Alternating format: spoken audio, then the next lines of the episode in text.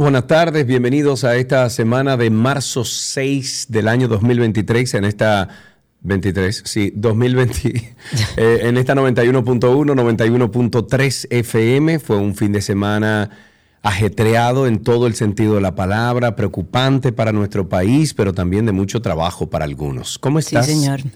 Bien, bien. sí. Aquí estamos bien dominicanos en el día de hoy a través de nuestra Sí. transmisión de, de 12 y 2 en YouTube. Pura Ojo. coincidencia. Pura coincidencia, yo no llamé a Karina en lo absoluto. Eh, a mí me enviaron esto de regalo que me encanta, Y es un esto. suéter y me puse una gorra nueva. Mira, esa es la gorra nueva del Antinoti que va a salir Chulísima, ahora. me Y, encanta. entonces, y tú estos pelos que tiene esto. Bueno, los que les dé un poco de curiosidad, pues estamos en vivo a través de YouTube. Esta gorra me la mandó nuestro amigo de arenoso.com.do, creo que. No, arenosoclothing.com. Exacto. Sí. Punto com. Ahí pueden ustedes ver todo lo que hacen. Son mucho, es mucho material promocional, pero de la República Dominicana. Y por ejemplo, en el caso de Arenoso, él tiene de Valle Nuevo, de Puerto Plata, de La Romana, de, de todo lo que usted quiera. Y con un diseño, la verdad, espectacular. Gracias a nuestros amigos de Arenoso. Después voy a subir unas fotitos también a través de de las redes sociales. Pero fue pura coincidencia, parece que teníamos como el orgullo dominicano un poco revolteado hoy. ¿Qué pasó? No sabemos. Parece. Y este es de RD, la marca RD. Hay unas gorras que dicen RD. Este es de ellos. También me enviaron una gorra chulísima, pero me encantó. El, mira, mira, eh, mira esto, loca. O sea, esto está mortalísimo. Muy bueno, la Me verdad está muy bueno. Y qué bueno que se estén haciendo como eh, nuevos diseños alrededor de nuestro orgullo patrio, de nuestra bandera, de nuestros colores patrios y que se, se esté haciendo con tan buen gusto. La, perdón, la verdad es que me llama mucho la atención que se esté haciendo esto y que nosotros como dominicanos empecemos a través de lo que nos ponemos también a demostrar nuestro orgullo de ser dominicano. Vamos a empezar el programa hablando, por supuesto, de Valle Nuevo. Una de las cosas que más estuvimos viendo durante el fin de semana fue, bueno, la preocupación generalizada de lo que estaba aconteciendo. eh, primero en diferentes puntos de nuestro país, pero sobre todo en el caso de Valle Nuevo. Sí. Nuestro país va a requerir entre 15 y 30 años para recuperar parcialmente la cobertura forestal eh, producto del incendio que desde, desde hace varios días se estuvo registrando en esta área protegida de Valle Nuevo.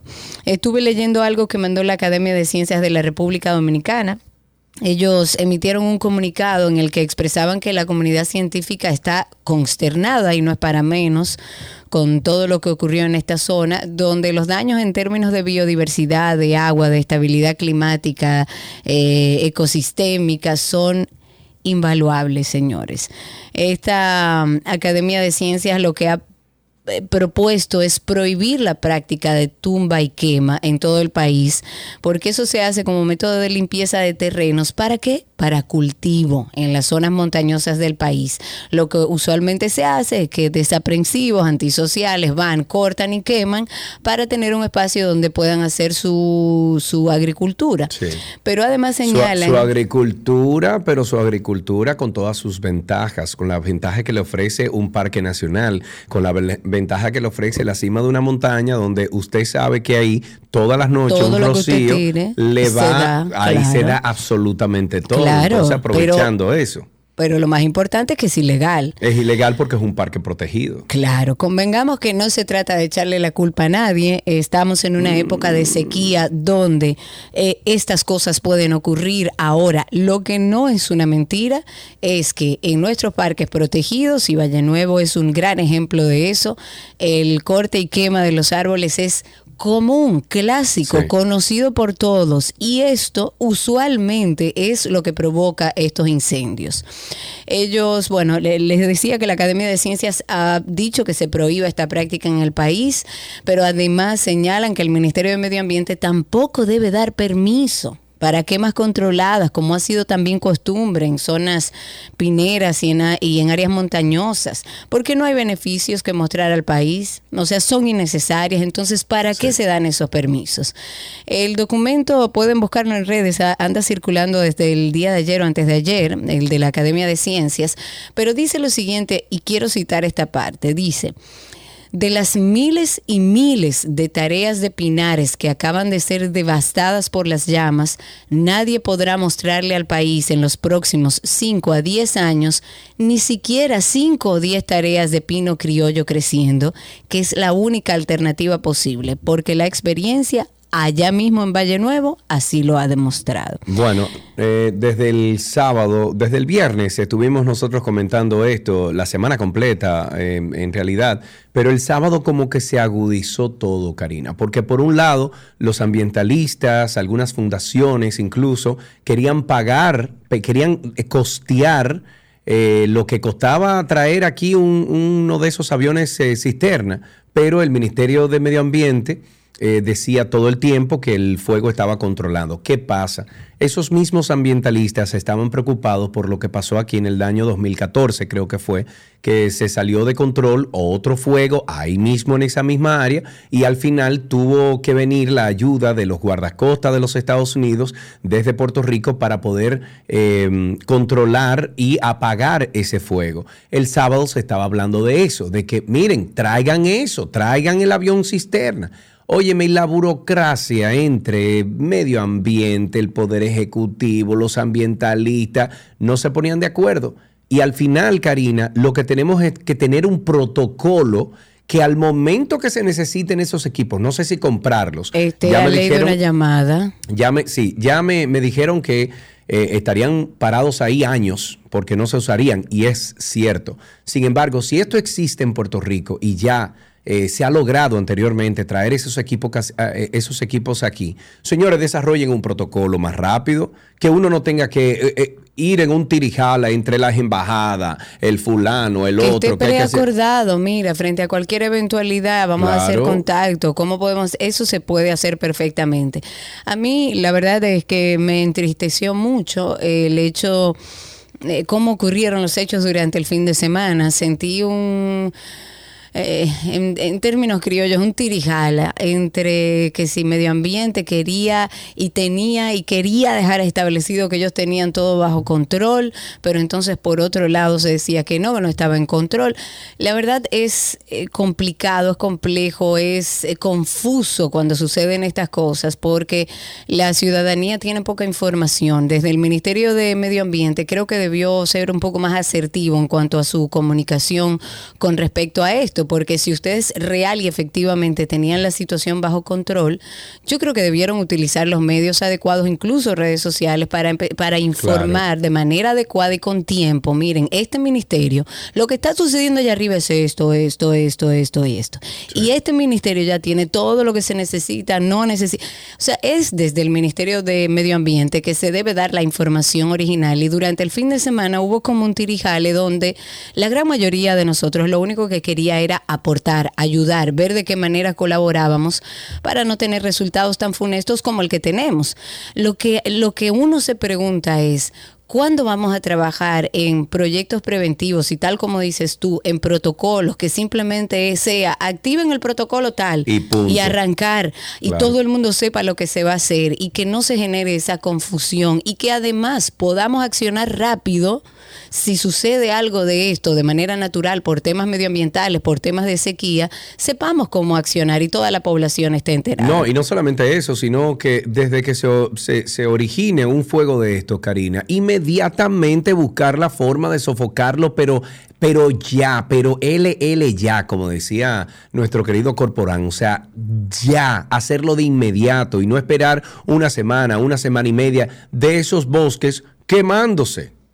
Me dice un amigo que Puerto Rico no tiene avión cisterna. Sí, que sí, lo ya lo confirmamos. cerca- Mira, eh, eso, eh, perdón, perdón. Ya lo, este fin de semana lo confirmamos. Incluso hablamos con, eh, con la administración pasada de la Embajada de los Estados Unidos, donde fue que se gestionó en el 2014, se gestionó ese avión ¿A través de. Puerto Rico o a Sí. través de la costa oeste de los Estados A Unidos? través de, Cue- de Puerto Rico, lo tienen en Puerto Rico, pertenece a la guardia, a la Guardia Costera de Puerto Rico, fue confirmado este fin de semana, incluso uno de nuestros amigos y oyentes aquí, eh, José Ricardo, estuvo en co- constante contacto con la persona que tiene, en, o sea, que tiene la autorización de, de sí o no eh, soltar ese equipo en Puerto Rico. Está en Puerto Rico, lo confirmamos este sábado. Eh, hubo una confusión porque en la Florida también tienen siete, eh, 14 equipos de estos, que son unos aviones cisternas que utilizan para toda la Florida. También se contactó a la Florida, al Departamento de Agricultura de, de los Estados Unidos en la Florida. Ellos también tienen el equipo, pero se confirmó que Puerto Rico lo tiene. Genial, eso es una buena noticia. Lo que y coincido con un amigo ambientalista, yo creo que nosotros en vez de pagar cientos de miles de dólares, que es lo que cuesta traer esos aviones cisternas, es mejor equipar y mantener en mejor condición a nuestros bomberos forestales. ¿Por qué no podemos Sí. nosotros en vez de pagar cientos de miles de dólares hacer una única inversión y trabajar finalmente en Es el acondicionamiento de nuestros bomberos Es que- forestales? Es que, eso es inevitable, Karina. Va a haber un momento en que los bomberos no van a poder y van a tener que hacerlo desde el cielo. Eso no hay. Pero o sea, a eso me refiero, a invertir en un avión cisterna y No, tenerlo en nuestro es que país, en vez de entonces- estar pagando cientos de Voy. miles de dólares cada vez que necesitamos Es uno. que entonces hablé con, con el departamento concerniente ahí de, emergencias en, en medio ambiente y me dijeron, Sergio, lo hemos considerado varias veces. Lo que pasa es que aquí se necesita un avión cisterna cada siete años, cada diez años. Entonces va a estar ese equipo ahí sin volar, va a estar ese equipo ahí que vamos a gastar ese dinero. Sin embargo, lo que sí me dijo es, de ahora en adelante vamos a trabajar en un protocolo donde cuando se necesite ese equipo, nosotros lo podamos traer inmediatamente desde Puerto Rico. Eso me sonó, mira, eh, Karina, yo que crecí en una familia de pilotos y en mi casa habían ocho aviones, siete aviones de fumigación y uno de, de pasajeros. Toda la vida escuché a mi papá decir, si esos aviones no se usan, eso se deteriora. Los aviones, los equipos, sobre todo eh, eh, eh, de aviones y, y equipos de fumigación y equipos como ese, hay que utilizarlos. Si no se utiliza, se dañan. Entonces, eso sería un riesgo, traer y comprar un avión de eso, dejarlo ahí para cuando se necesite y que se vaya a dañar. Eso lo entiendo. Yo creo que lo indispensable es que se trabaje en un protocolo, en que Claro. se sepa. De hecho, eh, según me comentan amigos ambientalistas, están pidiendo que les permitan trabajar juntos para estar preparados, para aplicar una estrategia nacional de manejo de fuegos que, según lo que me dicen, está articulada pero que no se aplica en la mayor parte. Entonces, en vez de ver enemigos, en vez de ver caras que usted entiende que están en contra suya, asúmalo a su favor, que los ambientalistas son y deberían ser los primeros eh, que, que el Ministerio de Medio Ambiente tuvieran cerca para que los acompañaran en todos los procesos. Y si realmente está articulada esa Estrategia Nacional de Manejo de Fuegos, vamos a sentarnos sobre la mesa todos, incluso aquellos que manejamos medio, vamos entre todos a hacer algo que sea un botón de emergencia, que sea, arrancó el fuego en Valle Nuevo y todo el mundo sepa qué es lo que hay que hacer, Que cómo es que hay que articularlo y cómo es que hay que Que accionar. sea la señal de bati, de, de ¿cómo se llama? De, de la baticueva, ¿te acuerdas? Cuando salía esa señal de Batman. Claro, eh, Así, póngale el nombre que usted quiera. Mira, se, a- la Estrategia Nacional de Manejo de Fuego se va a llamar Estrategia Verde. Activen la Estrategia Verde. Y se arrancó con la que estrategia y nadie tiene ahí. que preguntar nada ni llamar a nadie. Lo que sí es que lo, el resultado que tenemos es penoso. Yo voy a invitar a la gente de Santiago a que vea un documental que hizo José María Cabral que se llama Tumba y Quema, que cabe muy bien en esto que estamos comentando. Esta proyección incluso va a estar comentada por el mismo José María Cabral. Estará ahí el medioambientalista Nelson Bautista, va a estar moderando José de Laura. Es un documental que aborda la práctica justamente peligrosísima y que sigue siendo común en nuestra, sobre todo en nuestros parques protegidos, de tala y quema de bosque y conservación y el impacto ambiental en los parques nacionales en República Dominicana. Esto va a ser en el Centro León. Ustedes pueden buscar más información en la página centroleón.org.do o llamar directamente. Esto va a ser martes 7 a las 7 de la noche. Martes 7 a las 7 de la noche. Ojalá puedan todos los de Santiago ir a verla. La Procuraduría General de la República registró el año pasado un total de 899 querellas por violación a la ley 248-12 de protección animal y tenencia responsable ocurridos en, en, distintas provincias. Según estos datos publicados en su mismo portal, se detalla en un recuadro correspondiente a los delitos denunciados que desde enero hasta diciembre del 2022 se contabilizaron estos 899 casos, como dije, en donde los animales fueron víctimas de maltrato. 311 más de los, de, de los 588 que ocurrieron o que se denunciaron en el 2021. En el 2022 se denunciaron ocho casos calificados como maltrato animal,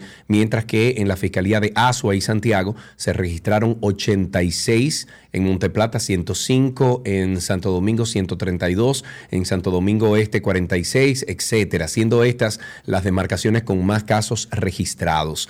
La ley establece en su artículo 74 que todo ciudadano, y esto es la ley lo que dice, todo ciudadano está en el deber de denunciar a las autoridades el maltrato o crueldad a que esté sometido un animal doméstico o de cría. Sin embargo, me atrevo a decir que hay muchos más casos de lo que las autoridades no tienen conocimiento. Como dije anteriormente, que estos son los denunciados. Eh, pero con conocimiento no, estas cifras son alarmantes porque al final, eh, como tú tratas a, tratas a tus animales, eso dice mucho de tu sociedad. Y si estamos maltratando animales por deporte, eso es una barbaridad. Es que aquí la violencia impera y seguimos sin hablar sobre salud mental, pero hablamos de cólera. El Ministerio de Salud ha notificado tres nuevos casos de cólera, corresponden a un hombre de 59 años de edad, a una mujer de 16 o a una niña de 16. Ambos son de nacionalidad haitiana, uno de ellos ingresó al país recientemente y el tercer caso es un hombre de 57 años, dominicano, que reside en Villa Francisca. Estos pacientes eh, fueron evaluados, fueron tratados con el tratamiento adecuado entre el 2 y el 3 de este mes de marzo. Eh, empezaron a presentar síntomas, pero sin complicaciones debido a que no estaban deshidratados por lo que una vez estabilizados fueron enviados a sus hogares para continuar con sus tratamientos. Según el último reporte epidemiológico, se notifica cero ocupación de camas hospitalarias por cólera y se establece que hasta la fecha no se ha reportado oficialmente ningún fallecido, mientras que más de 88 pacientes se han recuperado ya de manera satisfactoria de la enfermedad. El trabajo a nivel mundial, según algunos datos revelados en el día de hoy por la Organización Internacional del Trabajo, eh, dice que la desigualdad en el acceso al empleo y el nivel de salario de las mujeres con respecto a los hombres ha empeorado, óyeme, y pensábamos nosotros que esto iba mejorando, pero ha empeorado en los últimos 20 años, esto a pesar de que los esfuerzos internacionales por reducir esa discriminación de género, esa brecha, esa desigualdad en el ámbito laboral, eh, se ha hecho, ¿no? Se ha hecho la labor, pero ¿qué va? Según los nuevos datos, un 15% de las mujeres en edad de trabajar quieren un empleo en comparación al 10.5% en el caso de los hombres, lo que indica que esta brecha no se ha reducido en dos décadas. La entidad afirma que esta realidad no se refleja en las estadísticas de desempleo porque los criterios que se utilizan excluyen de forma generalizada a las mujeres. En los países en desarrollo, le hace como nosotros aquí en República Dominicana, en general casi el 25% de mujeres no pueden encontrar un empleo frente al 16.6% de hombres, a lo que atribuye las mayores responsabilidades familiares que asumen las mujeres, incluido el trabajo que supone el cuidado de niños y ancianos. Estas actividades impiden que las mujeres busquen empleo de forma eficaz o que puedan estar disponibles rápidamente, vamos a decir. Las mujeres también son mayoritarias en los empleos considerados vulnerables, como por ejemplo los que realizan en sus propios hogares o cuando trabajan para algún familiar. Esta situación sumada al menor acceso al empleo tiene una repercusión muy negativa en los ingresos de las mujeres a nivel global. Por cada dólar que los hombres ganan, por cada un dólar que los son, o sea que el, ¿cómo se llama? El, el, género masculino gana, las mujeres ganan 51 céntimos Ah, pero eso es muy, muy poco, ni siquiera un centavo, es céntimos. Wow. Jesús la Virgen. La verdad es que eh, hacen falta muchas políticas sobre las mujeres y tal como tú decías al inicio de este comentario o de esta noticia, eh, uno pensaría que como que con este gobierno y como se hizo campaña en función de la mujer y hablando mucho de la mujer y de la protección a la mujer y de las tres causales, uno pensó como que este iba a ser un gobierno que le iba a dar un espaldarazo a la mujer para empezar a, a, quitar finalmente el resto de lo que queda, de lo que culturalmente se ha hecho en nuestro país alrededor del tema mujer.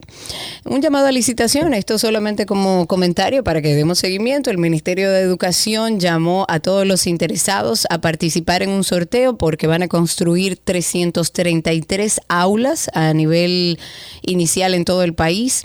La Dirección de Comunicaciones del MINER dijo que la participación, así como el pliego de condiciones específicas del proceso, se anunciarán oportunamente. Va a ser, por supuesto, a través de la Dirección General de Compras y Contrataciones Públicas. Se hará bajo las condiciones de esta dirección con la idea de contribuir a la transparencia en los procedimientos de compras y contrataciones públicas. Fue desarticulada una red transnacional de criminalidad organizada dedicada al tráfico ilícito de migrantes y fueron arrestados siete de sus integrantes en varias provincias del norte de nuestro país, según lo anunciado por la Procuraduría, bueno, por el PET, PETT, que es la Procuraduría Especializada contra el Tráfico Ilícito de Migrantes y Trata de Personas. El grupo formaba parte de una red que utilizaba documentos de viajes falsificados para traficar, traficar migrantes por las rutas de Haití, Panamá, Colombia, México, Islas Vírgenes, Trinidad y Tobago, Guatemala, teniendo como destino final el ingreso a los Estados Unidos. Por estas operaciones de tráfico ilegal transnacional, los integrantes de esta red realizaban cobros de montos ascendentes a 15 mil dólares por cada migrante. El Ministerio Público adelantó que solicitará 18 meses de prisión preventiva contra los arrestados cuando sean presentados en el juzgado de atención permanente del Distrito Judicial de Sánchez Ramírez, además de pedir que el caso sea declarado complejo. Una pregunta, esa gente estaban aquí entonces, con o sea, ellos tenían ese, ese esquema, ese mecanismo y vivían aquí, en RD. Parece que sí, que así fue el país de las maravillas. Muy bien. Vamos a finalizar con una, yo quiero decir que buena noticia, aunque esto es un asunto reactivo que ojalá y sea en cadena a toda la cobertura nacional del tema de salud. Senas anunció la cobertura de salud mental y lo hace diciendo que esto es una acción tomada a propósito de los hechos violentos que se han registrado los fines de semana, donde muchos de ellos tienen que ver con salud mental. Esto según el director de Senasa, Santiago Jacim. Imagínense usted si ya desde un seguro, desde el SENASA, se dan cuenta de que esta es una sociedad enferma, violenta, que necesita ser atendida a nivel de salud mental por lo menos que uno oiga que SENASA va a dar cobertura de psicología en los barrios y diferentes entidades, digamos que es algo. El director ha dicho que esas consultas estarían incluidas como parte del plan básico a través de las atenciones primarias y que el propósito es ayudar a los 7.3 millones de dominicanos que pertenecen al SENASA. El director del Seguro Nacional de Salud dijo que hay un presupuesto eh, que está estipulado para la atención primaria y que dentro de esa atención tienen que discutir y decidir y decir sobre los proyectos que se desarrollan con esos fondos. Y dijo, no es tan fácil como parece, hay muchos psiquiatras en el país, hay provincias que no tienen, esto es algo en lo que tenemos que involucrarnos todos. Y estoy de acuerdo. Nueva vez, señores, estamos viviendo en una sociedad enferma. Estamos viviendo en una sociedad que no habla de salud mental, Estamos en un país donde una persona va por la vida con cualquier trastorno primario de salud mental, ansiedad, depresión, bipolaridad y muchísimas otras cosas que ni siquiera sabe cómo se llama que piensa que es un estado normal y esa es la persona que sale a la calle agresiva, violenta, explosiva y que en muchos casos termina con situaciones y agravantes que son lamentables. Entonces, ¿Cuándo es que en este país se va a hablar de salud mental? No lo sé. Habrá que ver qué está esperando el gobierno. Mientras nosotros podemos ayudar y poner nuestro granito de arena con nuestro contenido en Karina y Sergio After Dark. Tenemos un tema que de seguro usted va a decir, oh, eso me pasa a mí, mucha gente atravesando por una situación que quizás desconoce de qué se trata síndrome del burnout. Puede tener consecuencias muy graves. Por eso es que estamos haciendo este episodio de hoy. Porque queremos evitar que la gente se queme. Para identificar el síndrome de burnout, si se te hace difícil el descansar, poder dormir, tensión, dolores de cabeza, te enfermas con más frecuencia de lo normal. En mi caso, sentimientos de culpa, de que era una fracasada, de que no iba a poder continuar hacia adelante, un desánimo y un desinterés casi total en lo que trabajaba, un síndrome de impostor horrible, extremo. Karina y Sergio, After Dark. Karina y Sergio After Dark está en todas las plataformas de podcast. Nos buscan en Google como Karina y Sergio After Dark. Asimismo, usted lo pone en Google o pone ahí Karina Larrauri Podcast o Sergio Carlo Podcast y voilà.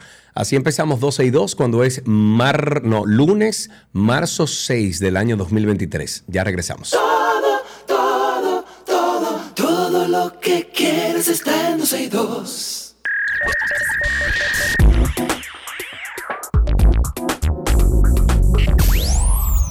Estamos ya en lo mejor de la web aquí en 12 y 2 y nos vamos con 12 y 2 GPT.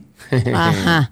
Oh, mi Dios. Oh, mi bueno, Dios. Una compañía de medios de comunicación de Ohio, en Estados Unidos, ha lanzado la primera estación de radio impulsada por inteligencia artificial en el mundo. Se llama Radio GPT. Es un sistema que utiliza tecnología de inteligencia artificial para crear contenido localizado para emisoras de radio. El sistema escanea Facebook, Twitter, Instagram y más de 250 mil otras fuentes de noticias e información para identificar los temas más relevantes. Eh, en un mercado local, Radio GPT utiliza la tecnología GPT-3 para producir esos guiones para radio y voces con inteligencia artificial para convertir esos, eh, esos guiones en contenido auditivo atractivo. Las estaciones de radio pueden elegir entre una variedad de voces de, de, inteligencia artificial para shows individuales, de dúo o trío. Incluso es posible entrenar a esa inteligencia artificial para que suene como las voces existentes de los locutores de la emisora. El sistema también puede generar publicaciones en redes sociales, blogs y otro contenido para plataformas digitales relacionadas con el contenido en el aire en tiempo real. Esto permite ya a las emisoras de radio tomar el contenido y publicarlo en demanda inmediata. Si bien la tecnología de inteligencia artificial detrás de Radio GPT es impresionante, muchos se preguntan si los locutores de radio humanos, léase tú y yo, Exacto. podríamos ser reemplazados en el futuro.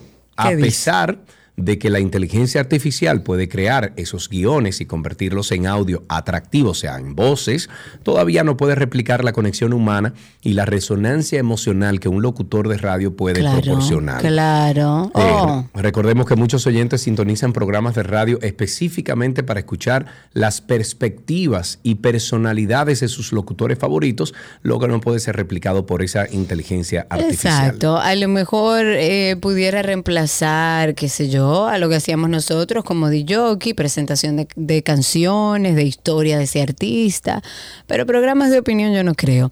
Hay un nuevo filtro de TikTok, atención padres, que está preocupando mucho a las madres, a los psicólogos. La llegada de Bold Glamour ha hecho que las redes sociales se incendien y no es para menos. Este filtro de TikTok realizado con una avanzada inteligencia artificial es tan realista que no hay forma de averiguar si se trata o no de la verdadera cara de la persona. O sea, ni moviendo la mano sobre el rostro, ni ocultando la mitad de él con el cabello, ni haciendo muecas. O sea, de verdad parece real. O sea, nada hace que el filtro se mueva, como suele pasar con otros filtros. Pero, ¿qué es lo que hace este filtro. Este filtro oscurece y da forma a las cejas, aclara y da brillo a los ojos, proporciona unas eh, frondosas pestañas, eliminan el acné y las arrugas y dan un aspecto a la piel como si fuera perfecta. Mira, Incluso yo- aumenta los labios, yo lo usé. perfila las facciones, Oye, como oye. una cirugía estética. Oye, yo lo usé, eh, lo probé porque eh, entré a TikTok el otro día y vi que todo el mundo, eh, bold glamour, bold glamour. Yo, ¿qué es lo que pasa? Y la verdad, Karina, que yo, yo me miraba así, yo decía, diablo, pero es que no tengo un filtro puesto, pero es como si yo haya ido a un lugar y me pusieran como para ir a los soberanos. Una cirugía O sea, estética. no, ni ven, afíname un chin la nariz. Ey, ah, oye, la boquita un chin más grande. Es una cosita, una cosita que te arregla, pero, pero bien. Pero ya hay algunos de las redes que advierten del peligro de este filtro que supone, sobre todo para los adolescentes. Muchos especialistas de la psicología dicen que es algo a lo que los padres deben prestar importante atención. Lo cierto es que millones de personas se han grabado probando este filtro, mostrando la diferencia con su cara al natural para eh, evidenciar que no embellece, sino que según muchos deforma las facciones. Casi el 30% del público de TikTok es menor de 18 años, según un informe, y por esto eh, los consumidores de esta aplicación han manifestado su preocupación por los efectos que puede tener este tipo de filtros en la salud mental, sobre todo de las menores de edad. Bueno, ahí tienen ustedes dos cosas que están pasando en las redes y que de alguna forma esto eh, repercute en nosotros. Karina y Sergio After Dark, no se lo pierda. After Dark. ¿Cómo sabemos que nuestro ego está exacerbado y traspasa la frontera de lo lógico y aceptable para vivir en convivencia con los demás? Mira, tú sabes que el ego no es más que el exceso de valoración de uno mismo que tiene la persona y Pero existen otras señales que nos hacen ver que alguien se quiere mucho a sí mismo y demuestra poco interés hacia los demás. influye mucho lo que es la crianza, el ambiente donde te desarrollas, donde te vas evolucionando como persona en la sociedad, en la cultura. Todo esto va a influenciar en el desarrollo del ego del ser humano. Karina y Sergio, After Dark. Karina y Sergio After Dark está en todas las plataformas de podcast. Nos buscan como Karina Larrauri o Sergio Carlo Podcast o si no te pone Karina y Sergio After Dark y voilà. Hasta aquí lo mejor de la web en 12 y 2.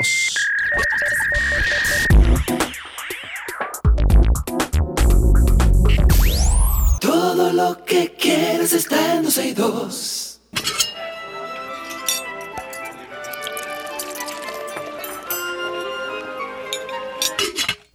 Hola, Hola, la Mewi. Jamanche, a comida de Gabriela. que se pone así, buenísimo. Mewi. Yay, ¿cómo están? Gaby. ¿Cómo va todo? Feliz lunes. Sí, señor, inicia la semana y vamos a iniciar una semana con el ingrediente papa. ¿Qué vamos a Pa, pa, preparar? pa, pa, pa, pa, pa, pa.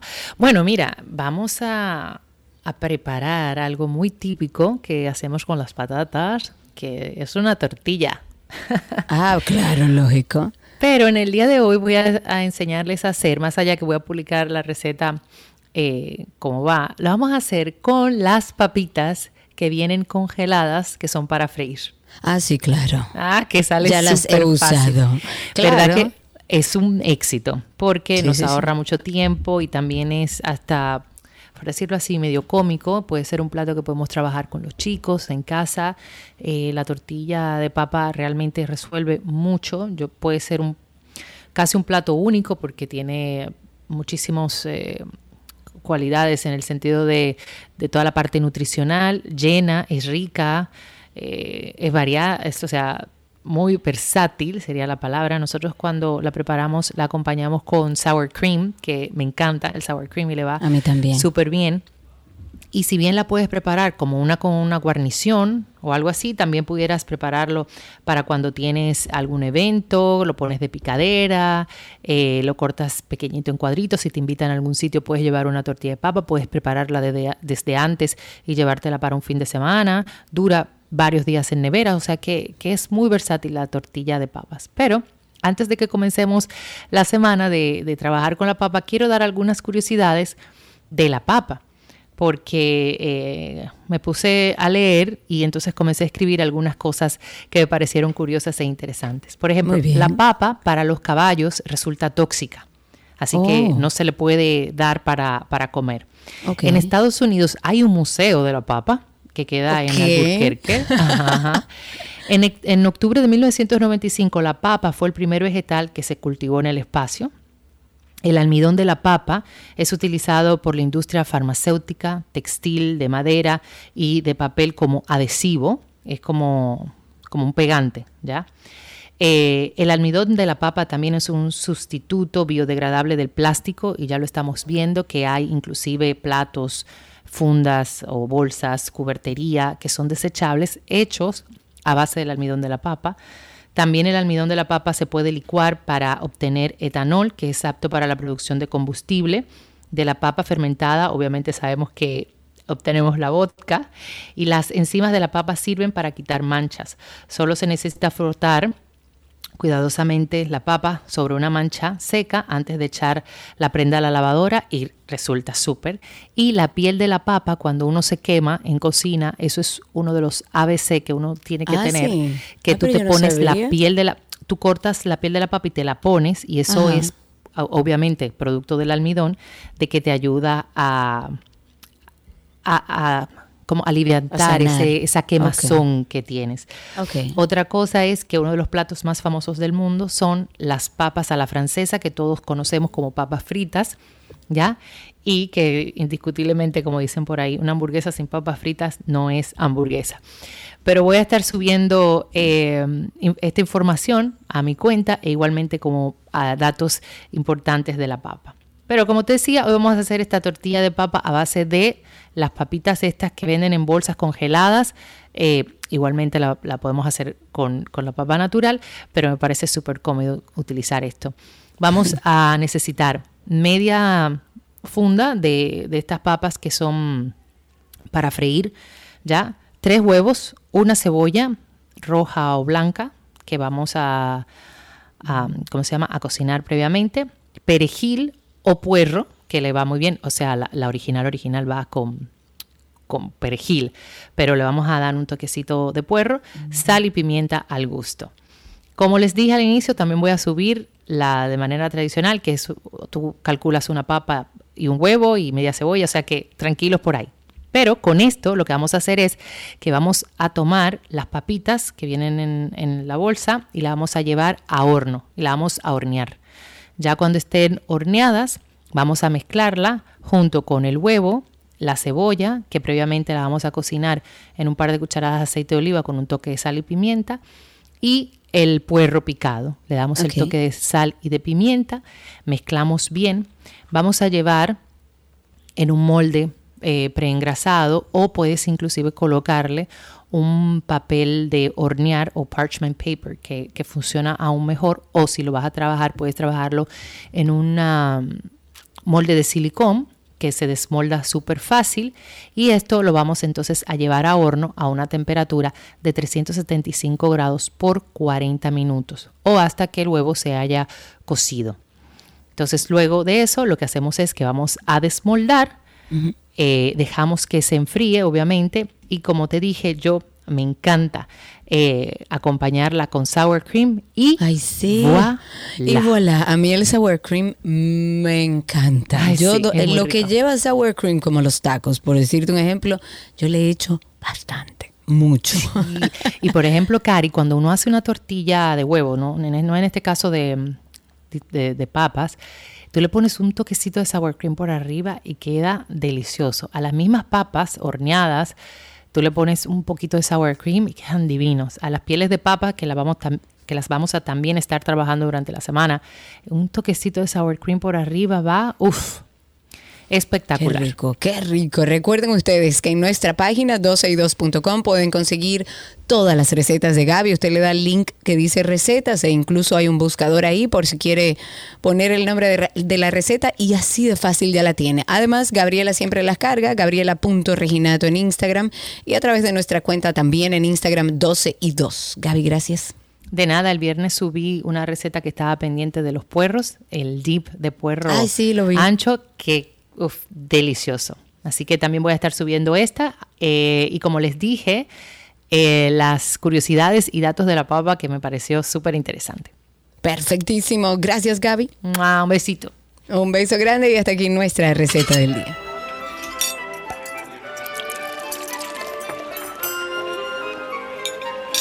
Todo lo que quieres está en 12 y 2.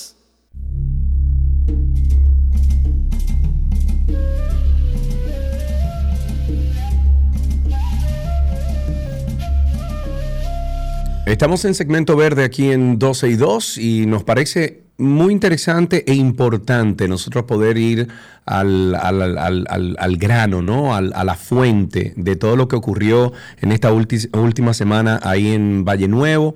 Eh, por eso, vía telefónica, nos hemos comunicado con el viceministro de Áreas Protegidas y Biodiversidad del Ministerio de Medio Ambiente, el señor Federico Franco, está con nosotros. Federico, muchísimas gracias por tomar nuestra llamada, amigo. Buenas tardes, Sergio, ¿cómo estás? Gracias. Aquí. Todo muy bien. Aquí estamos, Karina y yo. Trabajando duro, bien, bien. Eso es bueno. Te vimos ahí todo el fin de semana fajado. Eh, ante todo, Federico, felicidades a ti, a todo el equipo, a los voluntarios.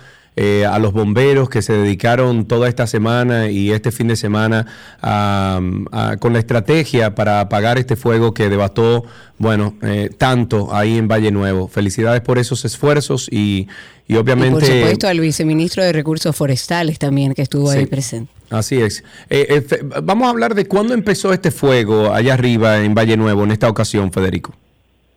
El fuego empezó exactamente el, el domingo pasado, el primer se rendió eh, y brincó ah, dentro del parque. Inmediatamente se tomaron las medidas de reacción. Ok, ¿por qué se originó este fuego? Eh, generalmente aquí en el país y en, el mundo y históricamente se usa el fuego eh, para preparar cultivos agrícolas. Es una persona que se supone que requiere permiso para eso y si hay mucho entrenamiento constante, pero sabemos que no todos en los campos le llega el entrenamiento. Entonces no se le permitió y él como quiera en la noche incendió para preparar su previo agrícola. La persona okay. ya está... ¿Y esa persona qué ha pasado con esa persona? Eso está entregado a Procuraduría ya y está en proceso, así como 26 casos que tenemos a nivel nacional. Okay. Federico, bienvenido. Karina Larrauri por aquí. El ministerio ha informado que podría tardar al menos un mes en dar una evaluación. Eh, leí algo sobre el geógrafo José Ramón Martínez, que él hablaba de más de 25 kilómetros cuadrados de bosque que han sido afectados. También estuvimos iniciando el programa hablando sobre lo que había compartido la Academia de Ciencias, que dicen que pasarán décadas antes de ver los progresos. En el caso tuyo, ¿cómo tú evalúas que será este proceso de recuperación? Yo te puedo garantizar, yo no sé cómo hace un análisis tan rápido sin ni siquiera estar en territorio. Te puedo garantizar que en una semana vamos a ver la realidad y más eh, después de la temporada de lluvia. Pero la mayoría de los bosques grandes, densos, se afectaron solamente en un 10%. El bosque, el fuego es una parte del proceso de regeneración natural de los bosques, de los pinares.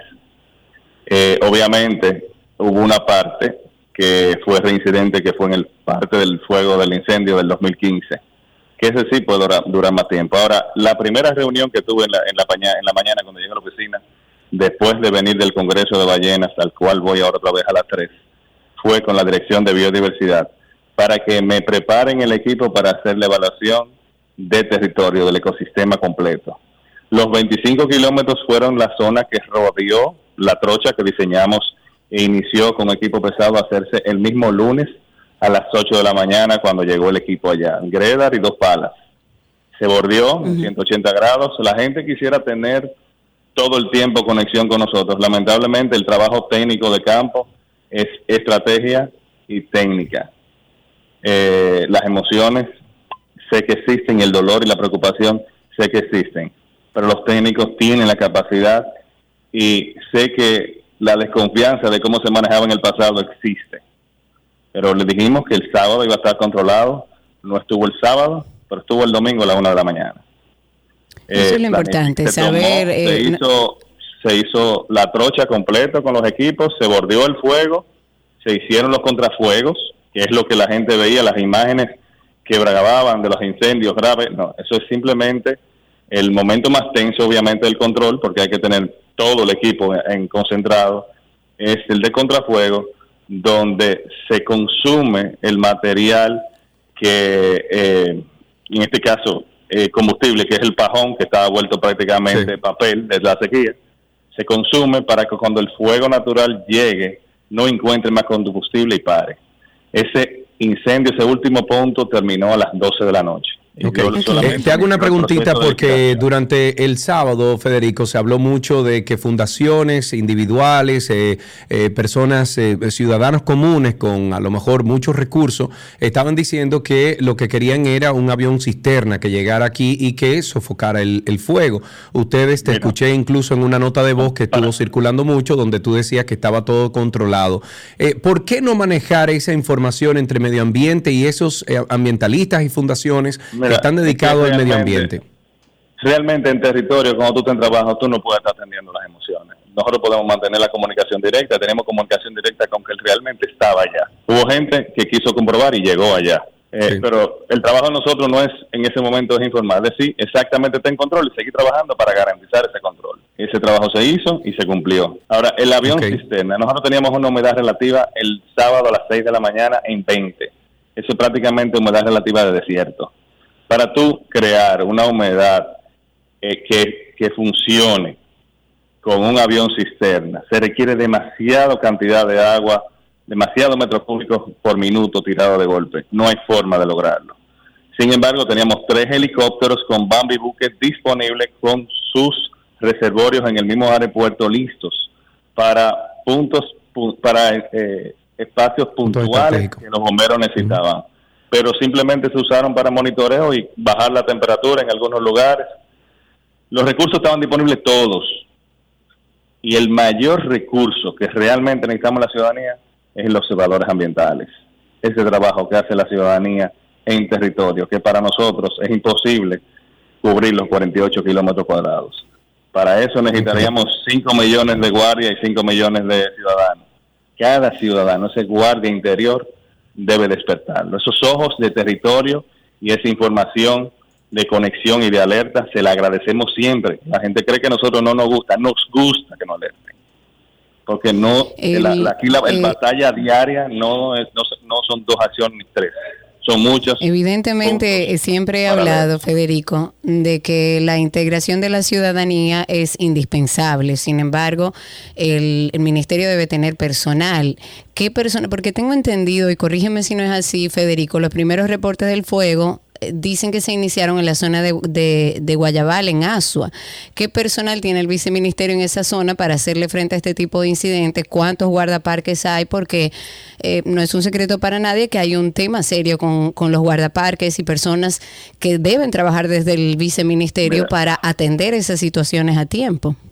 Mira, el equipo del viceministerio se ha duplicado. Aquí la Dirección de Biodiversidad y Área Protegida se ha regenerado con personal nuevo, que ya en biodiversidad había muchas personas en proceso de pensión.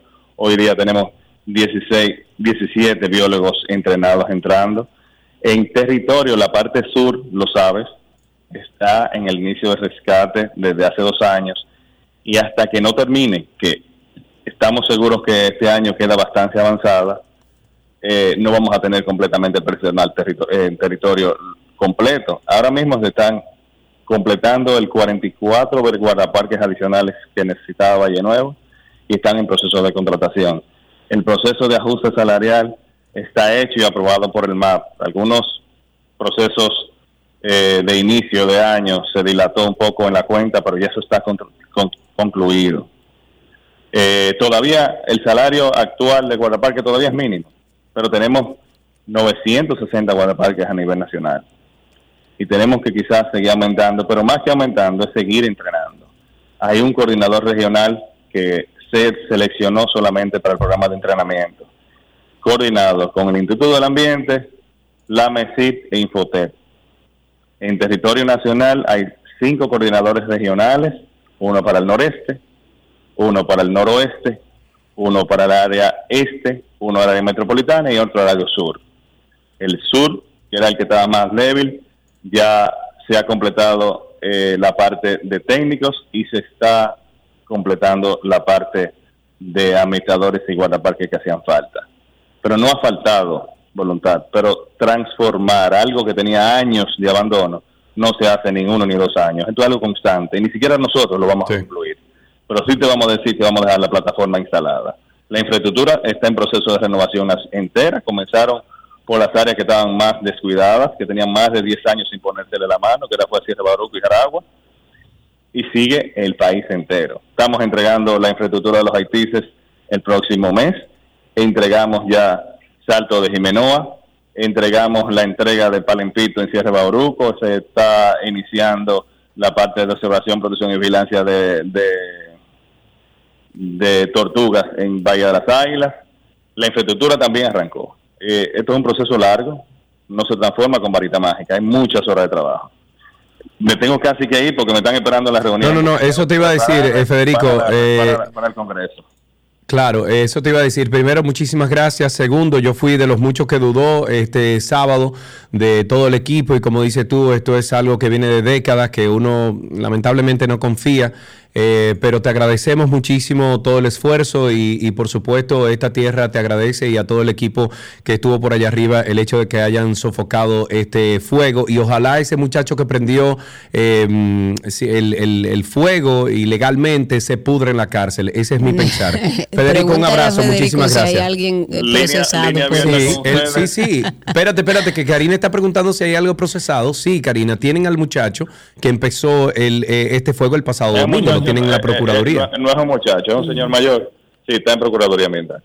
Ahora mismo, Bueno. pero para que sepan, saliendo de Valle Nuevo, ya teníamos cinco puntos de ataque en, en Sabana de la Mar, en Caño Hondo, donde no hay posibilidad de que no hay agricultura, no hay sitio de combustible, sin embargo se crearon. Entonces también está la duda de la coincidencia con las acciones. De todas formas, no duraron 12 horas y ya tenían Caño Hondo en control. Eh, y bajando eh, de Constanza, tomamos las medidas y antes de que finalizara el domingo ya Caño Hondo estaba en control. Esto es un trabajo constante. Aquí hay voluntad, hay energía y conocimiento. Nos Es falta importante. completar, completar muchas cosas que muchos años duraron abandonadas. Pueden confiar que aquí el peso se maneja con pulcritud y por eso nos dura. Que sea, que sea así, Federico. Muchísimas gracias por esta conversación. Estuvimos al teléfono con el viceministro de Áreas Protegidas y Biodiversidad, Federico Franco. Eh, gracias por su tiempo. Hasta aquí, eh, segmento verde en 12 y 2.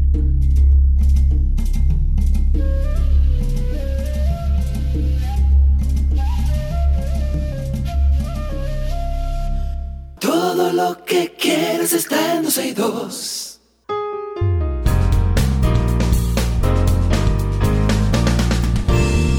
Este segmento a mí me fascina, me encanta, me llena de vida, Karina Larrauri. ¿Tú sabes por qué? Porque cuando uno habla con emprendedores y habla de emprendimiento, tú sabes el trabajo que pasa toda esta gente. ¿Tú no me- ¿eh? ¿Qué pasó? No entendí. Eh, tú sabes el trabajo que pasa uno, Karina Larrauri. Es mucho. Sí, claro que sí. Iniciar una, una nueva, mm, un nuevo proyecto, iniciar cualquier proyecto requiere de mucha voluntad, de mucha persistencia, pero el caso de este dominicano y la historia de este dominicano es tan bella, es tan hermosa que decidimos compartirla y hablamos con nuestra productora diciéndole, mira, nosotros queremos hablar con Alex Polanco, que es el fundador de Arenoso Store, para que nos dé detalles sobre la historia de este emprendimiento, pero de dónde surge eh, este, este nuevo proyecto. Alex, bienvenido. Qué placer conocerte a través de un amigo en común de nuestro querido Tuto. Bueno, hoy estoy yo con la gorra puesta, eh, coincidencia también, pero qué bueno tenerte con nosotros. Hola, Alex, bienvenido. Alex, hola. Ahora sí, Alex, no escuchaste absolutamente nada de lo que te dijimos, pero te estábamos halagando y te damos la bienvenida a 12 y 2. ¿Cómo estás, amigo? Gracias, gracias Sergio y Karina por la invitación. Bueno. Alex eh, yo tengo mucho conociendo a Alex Cari porque, qué sé yo, como tres años, eh, ¿verdad? Más o menos. Que nos menos, conocemos. sí. sí, tres años, porque él me envió unas cachuchas, no sé qué, y me encantaron y no me la peo. Pero aparte de eso, es ahora nuestro, vamos a decir que socio estratégico en, do- en, en el Antinoti, porque Alex va a hacer toda la línea de gorras y, y camisetas y todos para el Antinoti. Y también le hablé de 12 y 2 a ver si finalmente tú y yo tenemos una línea de, de gorras y de, y de, qué sé yo, de, de cosas que podamos, claro, artículos que de podamos artículos vender. promocionales. Alex, Así es. decía yo y no nos escuchaste que te conocí, conocí tu historia a través de un amigo en común de nuestro querido Tuto, eh, que de hecho hoy Mi llevo tu gorra Tuto. puesta, sí señor, nuestro hermano Tuto. Y la verdad es que cuando él me contaba parte de tu historia, de cómo nace este proyecto, yo hasta los ojos se me, se me llenaron de lágrimas Porque qué bueno ver gente con, eh, con ese planteamiento sobre la vida de trabajo, de persistencia, de echar para adelante, incluso cuando las noticias no son buenas. Yo quería, porque yo creo que sirve de estímulo para los que nos están escuchando, que nos cuentes un poco de cómo nace Arenoso, en qué situación de tu vida nace Arenoso, Alex. Mira, para hacértelo breve, Karina y Sergio, ah, yo siempre digo, cada vez que me hacen esa pregunta, yo siempre digo que Arenoso nace de una necesidad. Eh, me tocó vivir un proceso un poquito delicado de salud hace unos años, este, y ver a mi esposa tener, llevar la, la rienda de la casa, por así decir, porque yo estaba 100% inhabilitado para trabajar. Anulado, exacto. Totalmente. ¿Pudiéramos saber qué tipo de, de condiciones a nivel de salud tenías en ese momento? Yo fui diagnosticado con cáncer en el 2017. Ok. Ok. Entonces, este, ver a mi esposa con esa, con ese, con el yugo de la casa, ¿verdad? Económicamente y, y en todo, porque yo estaba prácticamente eh, eh, inhabilitado. Sí. Este, yo estoy buscando opciones, o sea, ¿qué hago? ¿Qué yo puedo hacer desde mi casa? ¿Qué yo puedo Claro. inventarme? Eh, eh, En no ese sé de dónde ¿por me qué no llega la estabas laborando, Alex? Porque ya había pasado el proceso de quimo, de eh, radio, eh, cirugías y todo eso. Entonces estaba totalmente no, inhabilitado. Claro, claro. Entonces, entonces eh, no sé de dónde me surge la idea eh, buscar buscar algo de diseño gráfico. Yo que en mi vida Bueno, pero, pero espérate, Ah. pero tú no eras diseñador gráfico antes de eso. no, no, Ah. no, yo nunca había bregado con, con eso. Wow. Nunca en mi vida, o sea, yo te, te digo que eso nace de, de, de esa necesidad de, buscar algo que me genere que yo pueda hacerlo desde mi casa. Claro. Entonces, para para no ayudar a sé tu cómo familia. Correcto. Tenemos una niña, en ese entonces tenía, Vera tenía algunos 5 o 6 años. Entonces, eh, no sé cómo caigo en el área de diseño gráfico. Comienzo a, busco un, un curso online Este, doy con, doy con el curso, con el curso, en eso duró aproximadamente un mes y algo, eh, aprendiendo y eso. Ya después de ahí lo que hago es que me, me obsesiono con el diseño gráfico tanto que me pasaba horas y horas y horas en la computadora Diseñando. nutriéndome. porque- Claro. Exacto. O sea, yo me levantaba, a mí me daban las 11, 12 de la noche, el día entero pegado. Y eso era consumiendo, consumiendo eh, video y, Sí. y todo eso. Información, De cómo, todo de cómo, tecnificarte, de- claro. no, y de cómo diseñar Exacto. y de cómo hacer, ¿no? Diseñar es lo primero, porque ahí encuentro que tengo esa pasión y ese don sin yo haberlo, o sea, nunca había le he puesto la, la mano a nada de, de diseño. Sí. Entonces, ¿qué pasa? Eh, eh, y sobre todo, eso que estaba buscando crear tenía que ser, tenía que hacerlo yo desde, desde, o sea, desde la A hasta la Z, porque tampoco había capital para tú mandar a hacer Claro. X cantidad de producto Claro. a un suplidor o algo. Claro. O sea, comprar una máquina de coser, eso fue también todo un yo- una travesía. Ah, porque tú te fajaste a Eh, coser. Ah, bueno, la Pero- parte de, de la gorra, los stickers, la Sí, cosa, ¿verdad? Ok. exactamente, Pero tienes que aprender a coser también. Tuve que aprender a coser. Yo incluso, si no me equivoco, tengo esa gorra, Sergio y Karina, por ahí. La primera gorra en mi Ay, vida que yo comencé a coser, Ajá. Que parece como que fue un niño que haciendo un garabato, o sea, ustedes se imaginan. Entonces, este, esa, ese, y teniendo ya el- la, por así decir, la, la necesidad creada, porque ya habíamos iniciado el, el asunto de, de promoción con, con- en las redes sociales y eso, y tenía, yo tenía unas, unas muestras de la gorra, y la gente cuando lo vio se volvió loca. Sí. Entonces, imagínate tú, cre- creando ya la necesidad, el word of mouth ya estaba corriendo, Sí. pero no teníamos producto porque la máquina de, de coser no nos había llegado. Claro. Entonces, ya tú te imaginas, abrimos la página con dos productos, no era ni siquiera gorra, eran do- dos t-shirts. Entonces, y todo de ahí para acá, entonces, gracias a Dios, el, el proyecto ha gustado bastante. Hemos recibido muchísimo apoyo de, de- de- de parte de, de gente que... De por todo ejemplo, el mundo, Sergio, viejo. O sea, yo ando Sí, en la sí. calle aquí en República Dominicana, Alex, y veo gente loco con tu gorra y yo la identifico porque tú tienes una esencia, tienes un estilo. Sí, hay, algo que te... Es que yo creo, tú sabes que, Alex, que hiciste a través del diseño, o sea, descubriste algo por pura necesidad para mantener a tu familia en una situación de salud bastante crítica. Pero eh, quizás ese tiempo invertido y esa obsesión en principio de aprender, de, de hacerte útil dentro de tu familia, te dio un sello, porque muchos de los artículos promocionales eh, que hacen referencia a nuestra bandera, República Dominicana, como que siempre tenían más o menos el mismo estilo, sin embargo rompiste con todo lo que existía e hiciste algo completamente nuevo, con una personalidad completamente distinta. Cuando tú empezaste a diseñar ya, cuando tenías un poco el know-how, tú tuviste en tu mente de, bueno, no, yo quiero ser diferente a todo lo que hay, cómo yo puedo vender esto de mi país y hablar sobre las cosas de mi país sin parecerme a lo que ya se ha hecho anteriormente. ¿Partiste de ese punto o fue una sorpresa que se dio diseñando? Fue, yo diría que Karina, una sorpresa porque ah, yo, yo te digo, todavía yo estoy aprendiendo. O sea, yo no puedo, te mentiría si, si te digo, no, mira, la experiencia, ¿qué, experiencia? Yo, yo tengo tres, tres años Claro. diseñando, ¿entiendes? Y ni siquiera me, me, me, me, me, me categorizo yo como un diseñador todavía. Estoy trabajando para eso. O sea, Claro. eh, eh, entonces, este, ¿quién, ¿quién en su niñez o en su juventud no se puso un t-shirt, qué sé yo, que dijera eh, eh, Los Ángeles, No, Hawái? no, yo Claro. tenía, oye, yo tenía uno que decía Puerto Plata, no problem. Pero ¿qué pasa? Más que, más que tú tener una relación con ese, con ese lugar, tú te lo ponías porque era cool, porque te gustaba el diseño, porque era, estaba, estaba, estaba, estaba in, estaba trendy, por así Sí. decirlo, y, te- y era cool, ¿verdad? Sí. Y porque yo, y yo dije, conchale, pero ¿por qué, por qué no hacemos algo parecido, pero con para nosotros, para los dominicanos? Claro, y, claro. y en Dominicana hay tanto que ofrecer, o sea, hay tantos lugares chulísimos y cosas, vamos a explotar eso. Entonces es cuando yo me doy cuenta, no, espérate. Entonces las personas que yo tomé como modelo, los diseñadores gráficos de aquí, que son mi inspiración aquí en Estados Unidos, de cierta forma, ellos hacían algo similar o tenían su propia línea de, de merch, de, de- Sí, de productos, de productos. o, o es- o estaban ligados de alguna u otra forma a marcas ya grandes, le trabajaban a marcas grandes. Entonces me fui por esa, por esa, por ese lado y gracias a Dios funcionó.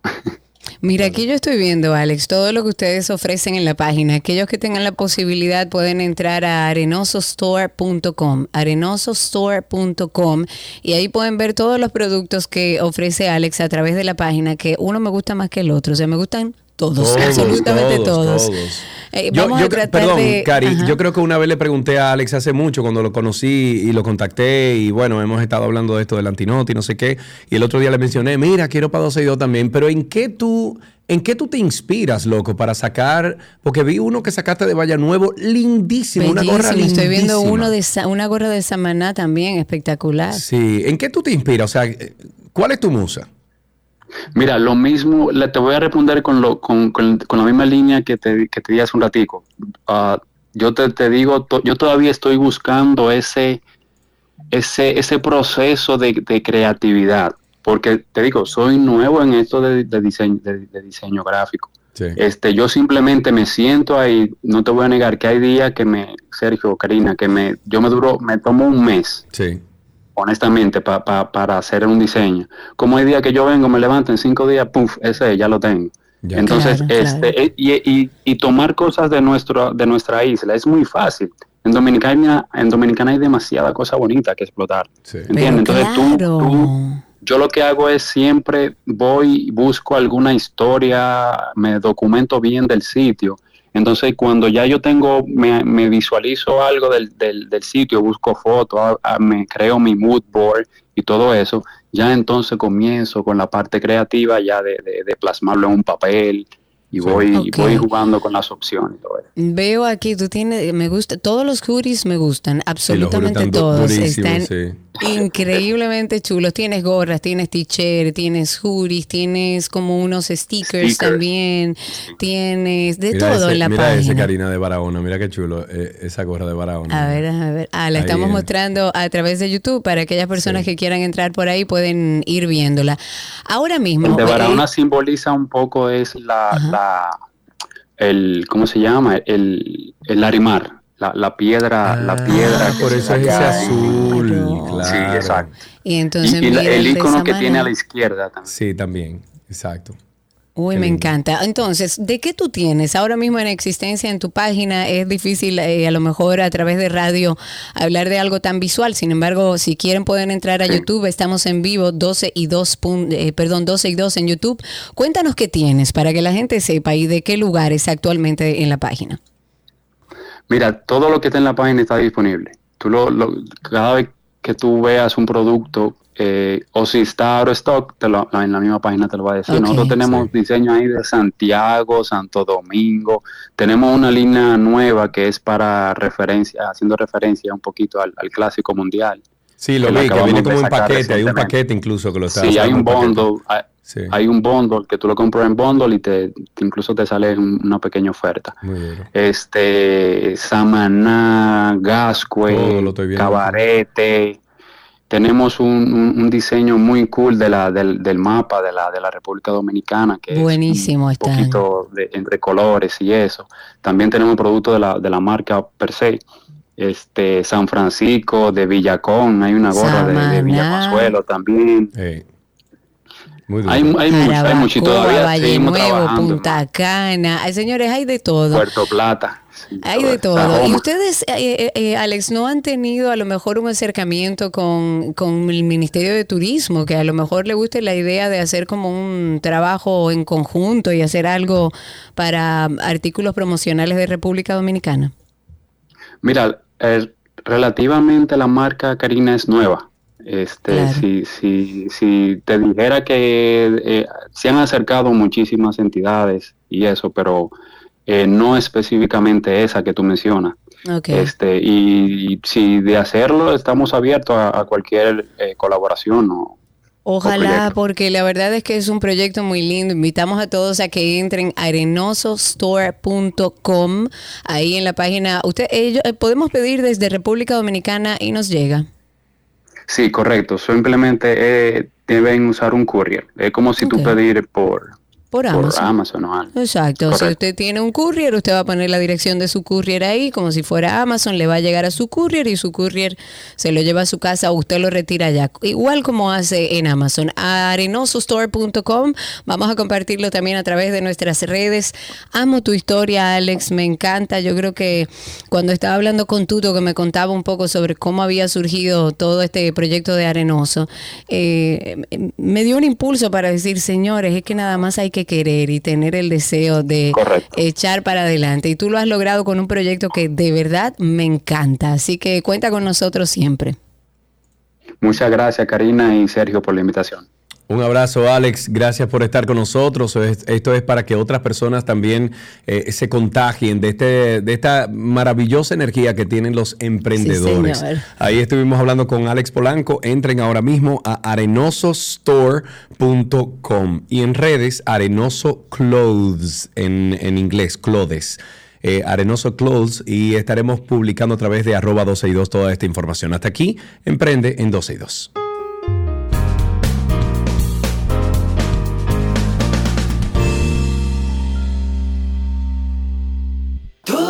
Lo que quieres está en 12 y 2.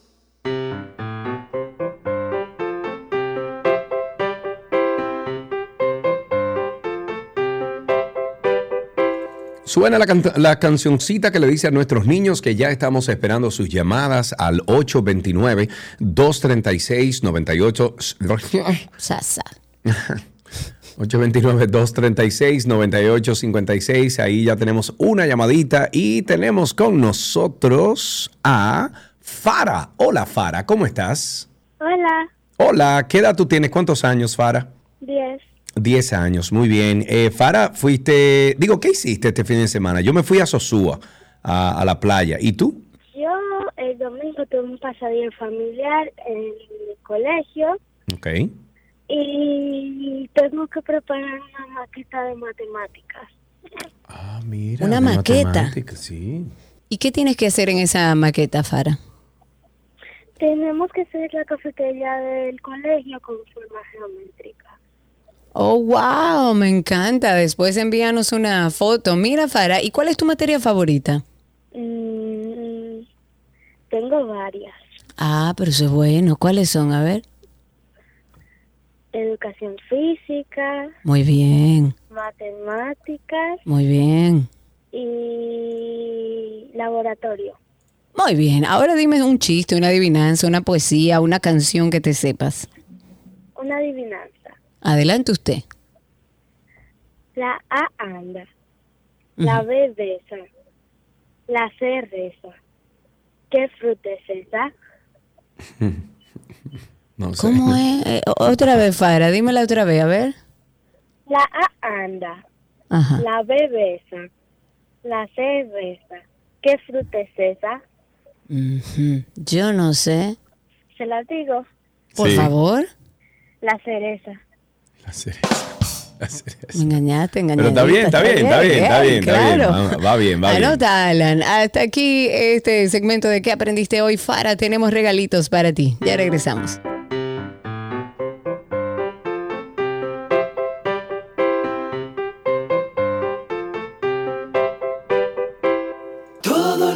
Quieres está en 12 y 2.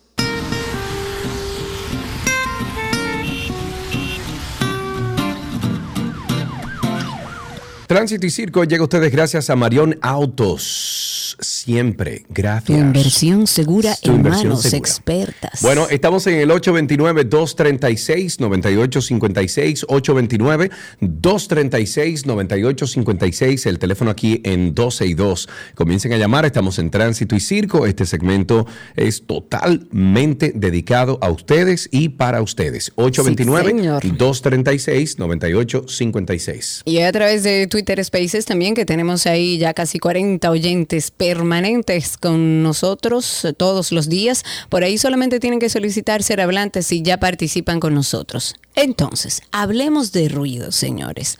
Ahora hablan de crear una dirección antirruidos. Las denuncias sobre distintos tipos de ruidos ante la Procuraduría Especializada de Medio Ambiente han aumentado de manera alarmante en todo el país. Y esas son la gente que llaman. Porque hay otras personas como yo que ya ni llaman, porque imagínese usted. ¿Para qué? Dice, ah, se dice a través de Medio Ambiente que urge la creación de una dirección antirruidos de la policía que acompañe al Ministerio Público. Así lo dijo el procurador de Medio Ambiente, Francisco Contreras Núñez. Eh, eh, según él, se han recibido unos 70 casos de denuncias de juntas de vecinos sobre contaminación sónica, principalmente en zonas residenciales, como por ejemplo la Gustavo Mejía Ricard. Eso yo no sé cómo la gente sigue viviendo por ahí, porque eso ha crecido a nivel comercial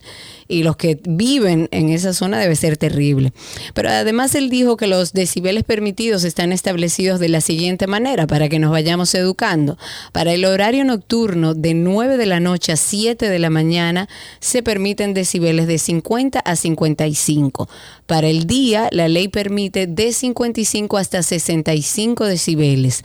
Pero hay casos especiales como por ejemplo zonas cercanas a hospitales, escuelas, eh, asilo de ancianos, zonas residenciales, donde evidentemente tienden a ser más bajos los decibeles que se establecen.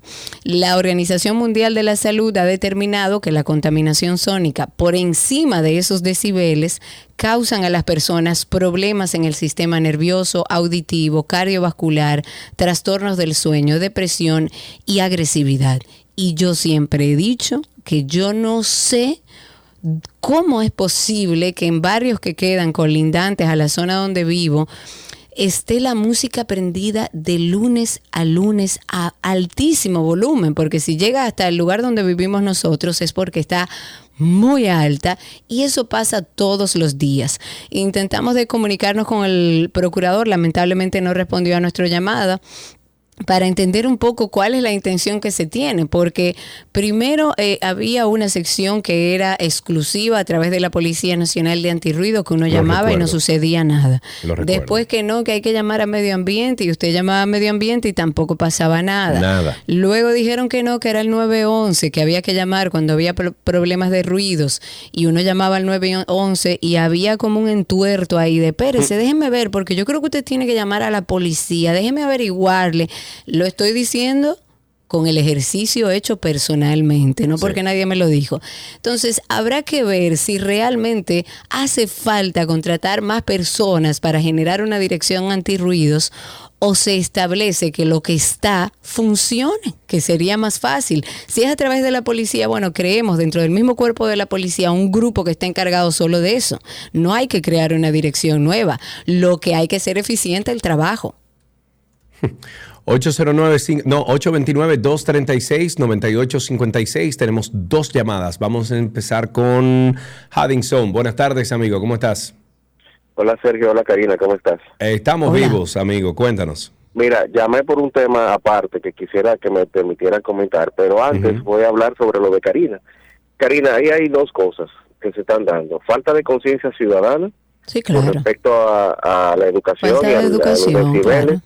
Y conciencia, porque no solamente educación, también conciencia, tú sabes que el otro le está molestando. Pero si tú te fijas también en las redes, hay muchos comentarios en contra de que la policía accione. Sabemos que la policía también hay falta de, de confianza en la policía por el asunto del negocio, de quitar la bocina para luego venderla, usarla yo mismo. Pero Es la forma, no el fondo. Lo que pasa es, tú sabes que si te hago un pare, un pare ahí antes de que digas lo otro que vas a decir, para que no le cierre Sergio. El problema está en que tenemos una policía que dentro de eso que supuestamente deben hacer, no todos, porque no me gusta generalizar, pero tenemos un caso reciente que lamentablemente terminó en una desgracia. Lo ponen a recoger la bocina y ellos, o a, o a calmar ese tema de antirruido y a ejercer la ley, y ellos lo que van a buscar la bocina y se la roban. Entonces, es, un es un negocio. tema, eh, como decía, de que funcione. Si tenemos establecido un departamento antirruido, ese departamento tiene que ser responsable de eso y tiene que estar entrenado para realizar ese trabajo, porque evidentemente ahora como se está haciendo no está funcionando y además ha generado incluso corrupción hacia adentro. Otro tema. Totalmente. Entonces el otro tema es una, es una sugerencia a las empresas más grandes que envasan agua aquí, agua purificada, sin decir la marca, las dos empresas grandes, tienen un famoso concurso. Entonces te pegan una etiqueta en la parte superior del, del, del botellón. Entonces eso trae contaminación, porque si tú lavas el botellón, como es mi caso, y le quitas la etiqueta, ese pegamento queda arra- agarrando las bacterias. Por Entonces, Dios. por favor, pegan la etiqueta, peguen la etiqueta del famoso concurso abajo, en los laterales, que no, no tiene nada que ver con la parte superior donde uno va a colocar el, el botellón en el bebedero. Por favor, gracias. Eh, gracias a ti por tu llamada. La verdad es que ese tema del agua que hemos tratado como de manera, eh, digamos que sin, sin proponernos, es un tema que tanto Sergio, que se ha empezado ahora a interesar en el tema del agua mineral, pero también hace muchos, muchos años yo dejé de utilizar agua envasada en nuestro país porque esa, esa, esa agua está envasada en, un, en plástico. ¿Y dónde ponen esos botellones? ¿Ustedes, dónde tú ves que ponen esos botellones? Afuera. abajo del tetero del sol. Exacto, afuera. ¿Qué se ha dicho del plástico y el calor? que eso segrega una- unos componentes, unos químicos que se van entrando a las moléculas del agua y al final eres tú que te lo bebes. Es usted que se lo bebe, entonces yo creo que deberíamos empezar a revisar un poco el material que se está y se ha utilizado permanentemente, o sea, históricamente para en- envasar esa agua y además establecer en los colmados y en los lugares donde venden estos botellones que no estén expuestos al sol, porque lo que estamos bebiendo es veneno. Lo que estamos bebiendo en agua embotellada hoy en día es veneno. Por eso yo opté por tener un filtro que me mantiene las condiciones de mi agua con sus minerales y no tengo que pasar por ese criterio. Pero así sea el botellón grande o la botellita pequeña que usted compra, que no debería comprarla, debería andar con su termo, esa botellita le da sola dentro de su carro y cuando usted va a volver a beber, lo que usted se está bebiendo es un reguero de químicos. Entonces tenga cuidado y haga una compra más consciente. 829-236-9856. 829-236-9856 es el teléfono aquí en 262. Antes de hacer ese corte, Karino, tengo, tengo dos llamadas aquí que tenemos que tomar. Vamos a continuar con Luis, que tiene ratito esperando. Luis, adelante. Eh, me siento parte del programa, yo estoy aquí moviendo. Adelante, señores, como han hablado de que hace falta educación, también un poco de conocimiento en qué se invierte el dinero de nosotros, los contribuyentes. Tanto que se afana con el mirador de que ya se cerró y está totalmente destinado para que la familia vaya, compartan y los corredores. ¿A quién se le ocurre pintar el mirador hoy en día? Ahora acabo de cruzar con la pintura que se coloca en las aceras y en los contenes para el no parqueo. ¿Dónde la gente se parquea? No en todo el tramo de la calle. Eso está bonito, desperdiciando dinero en una pintura cara, en mano de obra innecesaria, para que al final de cuentas esté ahí ya. Invirtamos el dinero en algo que de verdad rectifique, señores, así no.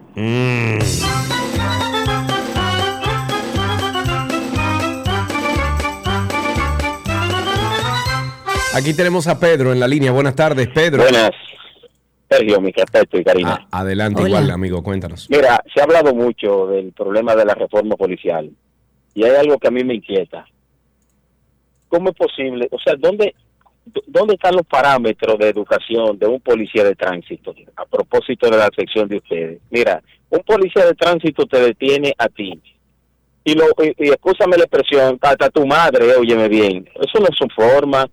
Entonces, mira, eh, Sergio, el presidente de la República dijo, en medio del proceso de reforma policial, una palabra que la dejó inconclusa al pueblo. Y dijo dos palabras que a mí me aterran y me da miedo. Eso es un proceso difícil y peligroso, desmantelar la policía, pero peligroso porque, mira, tú tienes ahí la marina de guerra. manito, porque eso es una, óyeme, eso es una jaula de corrupción ahí adentro.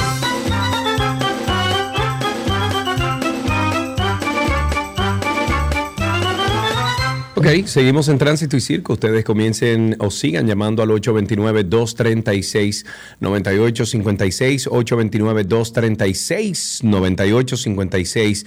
Es el teléfono aquí en 12 y 2. Sigan llamando. Cuéntenos cómo está eso ahí afuera. Karina Larrauri, yo fui este fin de semana a una eh, casa en Sosúa, creo que lo dije al principio del programa. Pero aparte de eso, Karina, yo fui a una playa que yo jamás ni nunca había ido en Sosúa. ¿Y Se llama es? Playa Laguna. Qué cosa tan hermosa. No la conozco. yo, No, creo que no, sí. no, yo nunca había ido. Mira, Karina, yo me crié yendo a Sosúa Yo desde también, que yo todos nací. los veranos. Bueno, desde que yo nací hasta mis 14, 13 años por ahí, nosotros nos pasábamos cuatro meses del año allá. O sea, nosotros en marzo, cuando acababa el colegio, mami nos mudaba, la familia completa, mami y papi nos mudaban, y nos íbamos a los charamicos. Y nosotros prácticamente los veranos era en Sosúa. Y regresábamos a Santiago en septiembre, justo el día, de, o sea, el mismo día de clases. Nosotros nos íbamos con el, con el uniforme hacia Sosúa y regresábamos ese día. Y yo nunca en mi vida, Karina, había visto esa playa laguna.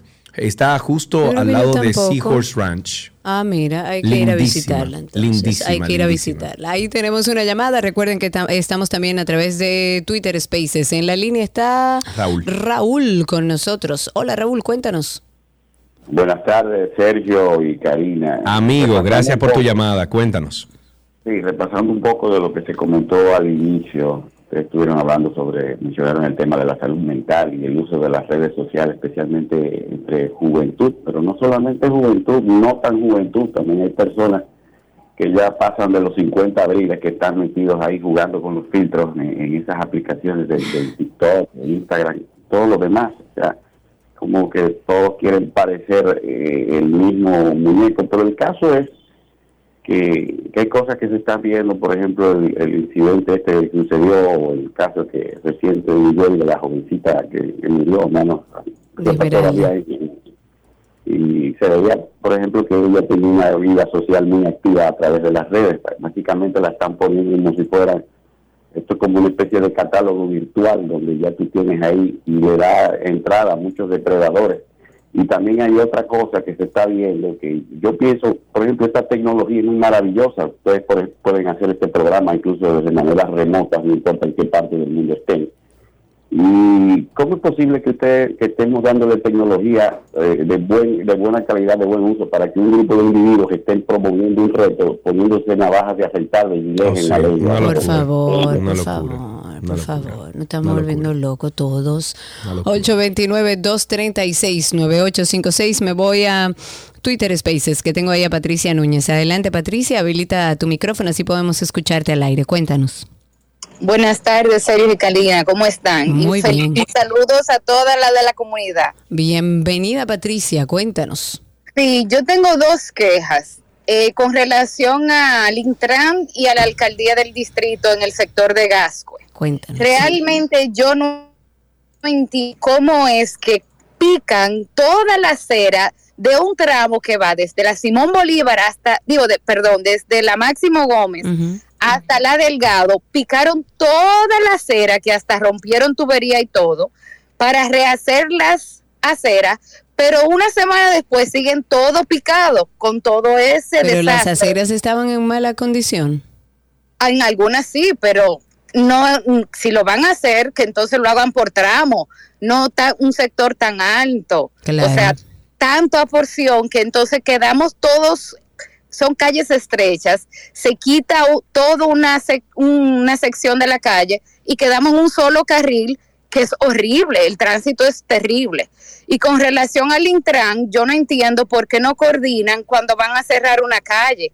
La semana pasada, para limpiar la calle, cerraron, o sea, eran barriendo nada más que estaban, y cerraron sectores de la calle de la um, César Nicolás Penson, y eso fue un desastre, un caos total la semana pasada, y esta semana vamos por el mismo camino.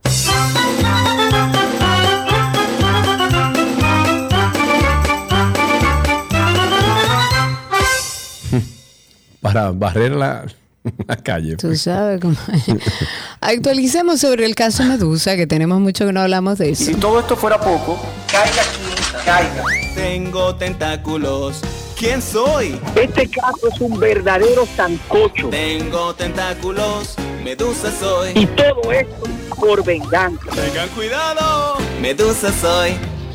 Caiga quien caiga.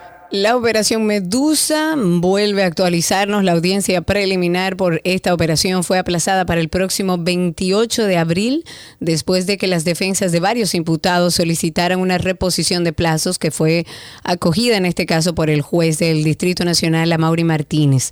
El magistrado concedió un plazo de 20 días hábiles, no de dos meses como habían solicitado los abogados del ex procurador Jean Alain Rodríguez, que como sabemos es el principal acusado de esta operación Medusa, medida que supone el tercer aplazamiento de este proceso. Ante esta decisión, ya la procuradora adjunta Jenny Berenice dijo que el Ministerio Público está listo para presentar su acusación y mostró su disconformidad con la solicitud de las defensas.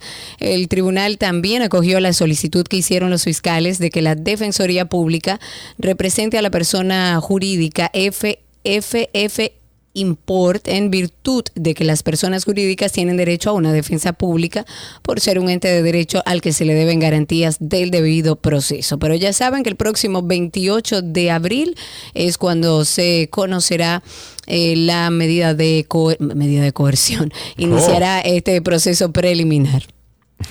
829-236-9856, 829-236-9856 es el teléfono aquí en 12 y 2. Cristi, te dejé algo ahí en el chat. Eh, los jueces que integran el tercer tribunal colegiado del Distrito Judicial de Santiago condenaron a cinco años de prisión al empresario vegano Miguel Arturo López famosamente llamado Miki, Miki Arturo, Miki López, encontrado culpable de falsificar la firma del diputado Miguel Gutiérrez, quien es procesado por narcotráfico en Estados Unidos. Este tribunal, presidido por el magistrado José Rafael de Así, eh, dispuso además que el condenado pague una indemnización de 30 millones de pesos a favor del legislador. Este empresario vegano es acusado desde el 2014 de falsificar la firma de Miguel Gutiérrez en un intento de validar una supuesta deuda. El expediente indica que López le compró a la empresa La Hacienda, propiedad de Miki Gutiérrez, eh, perdón, de Miguel Gutiérrez, una factura de 14 millones de pesos a cambio de un por ciento de una industria de agregados para luego cobrarlas a la compañía que adquirieron los materiales. 829-236-9856 es el teléfono en cabina. No sé si tenemos todavía a Juan ahí, eh, Alan, en la línea. No, no, se cayó esa llamada. 829-236-9856 y recuerden, a través de Twitter Spaces estamos en vivo también. Aquí tenemos a David en la línea. Buenas tardes, David, adelante, estás al aire. David, adelante, ¿me escuchas? Hola, David. No, parece que no entró. Hola, David, ¿me escuchas? Negativo. Se cayó esa llamada. 829-236-9856. 829-236-9856 es el teléfono aquí en 12 y 2. El Cuerpo de Bomberos Forestales que estuvo encargado de controlar el incendio que afectó el parque eh, Valle Nuevo, ahora exigen al Poder Judicial una mayor condena para los implicados en casos de incendios. Ojalá veamos el primero, el primero preso. Jerónimo Abreu, que es el encargado de los bomberos forestales del Ministerio de Medio Ambiente y Recursos Naturales, dijo, y quiero citar exactamente lo que dijo, dice, nunca hemos logrado una condena a una persona que comete un ilícito ambiental de esta magnitud ni de ninguna magnitud. Una condena de prisión para nosotros sería lo ideal. En ocasiones la gente paga una multa y con eso se resuelve, pero no depende del ministerio. Según el encargado de los bomberos, con los técnicos que cuentan pueden precisar la zona de origen del fuego hasta el punto de determinar qué lo provocó. Sin embargo, luego de este procedimiento, el sometimiento o la sanción que se imponga se escapa, según el mismo ministerio, de las manos de ellas. En torno a este caso, Miguel Seara Hatton, Ministerio de Medio Ambiente dijo que habrá un equipo de abogados que se va a ocupar de darle seguimiento a este incendio y a los otros. Seara Hatton mencionó que ya existe una defensa legal conformada por cuatro juristas encargados de los sometimientos legales en casos cometidos en perjuicio del medio ambiente y ha advertido a través de un comunicado que se harán todas las investigaciones correspondientes y en caso de comprobarse que el incendio fue provocado se aplicará todo el peso de la ley a los responsables. Ojalá verlo. Ahí tenemos a, déjame ver, David en la línea. Buenas tardes, David, adelante. Muy buenas tardes a ambos, ¿cómo están ustedes? Estamos bien, David, cuéntanos. Llamo porque a veces uno pierde las esperanzas en las instituciones del gobierno más sin embargo, con relación al tema que se había hablado de los paneles solares y las energías Hay un tema caliente para Karina Larrauri, caramba. Karina Larrauri, apriétate porque por aquí voy. A ver. En este momento, gracias a Dios y a los argumentos legales que hay, Protecon resolutó que el distribuidor no debe de aplicar el cobro de potencia bajo las normas actuales. ¿Tú me puedes dar, por favor, esa esa esa decisión? ¿Me lo puede mandar la copia? Porque a mí me están mandando que me van a subir la potencia ahora. Ahí es que voy cuando te digo que te amarres. Tenemos la información que lo que sucede es que está cursando, se está discutiendo en los órganos reguladores un nuevo reglamento para aplicarnos potencia a todo lo que tenemos los sistemas renovables, desincentivando totalmente la inversión en las energías limpias. ¿Y quién es el, el, proponente de esa propuesta dentro del Congreso? Tú sabes, David. Realmente no tengo ese dato, pero justamente debemos de alzar la voz porque es un tema que no se ha querido aprobar, pero hay fuerzas intentando que se aprueben para colocarlo ya dentro del reglamento y entonces a partir de ahí sí hacerlo de una manera ya contundente. Ok, para quedar claros, David, en la legislación actual a mí nadie me puede subir, me puede cobrar potencia. Siempre y cuando no pases de 10 kilos de potencia. Ok, perfecto. Eso se lo lame cualquiera. Cualquiera. 10 kilos, 10 kilos se lo lame cualquiera, David. Sí, pero déjame decirte que la mayoría de los sistemas solares residenciales, la mayoría no llegan a 10 kilos de potencia de inyección. ni de consumo. Entonces, al no llegar, por eso es que habíamos estado exentos. Yo mismo tengo más de cinco años con mis sistemas solares, en donde ahora es que me están cargando una potencia con unos montos que son exageradamente altos. Yo creo, gracias David por tu llamada. Te voy a suplicar que me envíes esa decisión final, eh, tomando en cuenta la resolución actual, para tener la mano. Pero a mí, la verdad, que me parece un poco contradictorio ver a un presidente que, que, llegó en un Tesla también a la rendición de cuentas. Yo pensé que lo había guardado, porque como, déjame guardar el Tesla, para yo dejarlo ahí, porque no he hablado de nada de ese, de ese tema.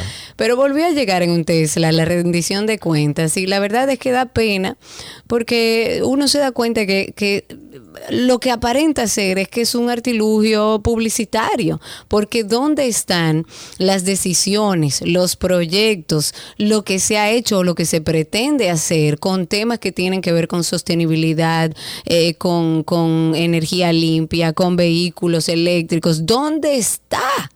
Porque al final del día tenemos tres años viendo al presidente mostrándose en un Tesla en varias actividades políticas y públicas y no vemos dónde está el resultado de aparentemente un interés que él tiene por llamar la atención sobre ese tema. Ojalá y el presidente y los que trabajan con este tema finalmente le pongan atención y podamos ver qué se hace en ese sentido. Porque si no, yo creo que lo más recomendable, por ejemplo, en mi caso, yo tengo mis paneles. Si a mí ahora me dicen que me van a cobrar no sé cuánto de potencia y voy a terminar pagando lo mismo que pagaba antes que tenía los paneles. Entonces lo que tendríamos que hacer todos es coger, poner nuestros paneles, calcular la cantidad de kilos que necesitamos, comprar un, inversor que nos guarde la energía que producimos y pagarle los 50 pesos mensuales de sur y de conectarse. Porque que si no, no hace sentido. Lo que ha hecho este gobierno es o sea, quitar el interés de la gente en este tipo de tecnología de energía limpia porque está viendo que cada vez son más las prohibiciones y las limitantes cuando debería ser todo lo contrario. Cuando yo instale mi sistema solar de nuevo, que... Cómprate tu, cómprate tu inversor grande y guarda tu luz para ti, no se la mande a nadie. Como yo lo tenía antes, Karina Larrauri, durante el día mi casa funcionaba 100% con energía renovable. Yo no utilizaba absolutamente para nada de sur. Y óyeme, ya a las 11, 12 de la noche era que venía entrar, eh, entrando de sur a mi casa porque yo agotaba hasta un 80%, eh, no, hasta un 60% la batería que yo tenía, el banco de batería que yo tenía en mi casa, pero yo tenía muy buen inversor para cargar esas baterías durante todo el día y lo hacía con la energía solar. Yo utilizaba muy poco de Sur. Yo no voy a, vender el luz y vaina como ustedes. yo creo que uno lo que tiene que hacer es desconectarse y punto, comprarse un inicio. Bueno, lo que, pasa es una que uno trata de es hacer que te lo dije desde como el corresponden. Es que te lo hice del inicio. A los que queremos hacerlo bien nos las ponen en China. Que te diga? Diga. ¿Qué quieres que te diga? Tengo a Herodis Matos a través de Twitter Spaces. Herodis, disculpa la espera. Adelante, habilita tu micrófono, te escuchamos al aire. Tienes Recuerda que, quitar que tengo dos llamadas de este lado, ¿eh? Ok, vamos con Herodis y pasamos a la línea. Cuéntanos, Herodis. Sí, una pregunta. ¿Quiénes son los encargados de la limpieza que se están haciendo en las carreteras? Porque he notado que con cierta frecuencia esa limpieza se hace quemando eh, las hierbas que crecen. Entonces, eh, pareciera como que desde el medio ambiente estamos eh, atacando de que se quemen las áreas verdes pero entonces los que están dando mantenimiento de la carretera están propiciando. ¿En qué carretera específicamente usted ha visto eso? Bueno, en la circunvalación de Santo Domingo, en el tramo que está entre la 6 de noviembre y la autopista Duarte, se pueden ver eh, los taludes eh, quemados. En el tramo, por ejemplo, yo trabajo en San Juan y cada vez que vengo de camino, se puede ver que a la orilla de la carretera se ve el reguero de, maleza quemada. Entonces, ok, perfecto.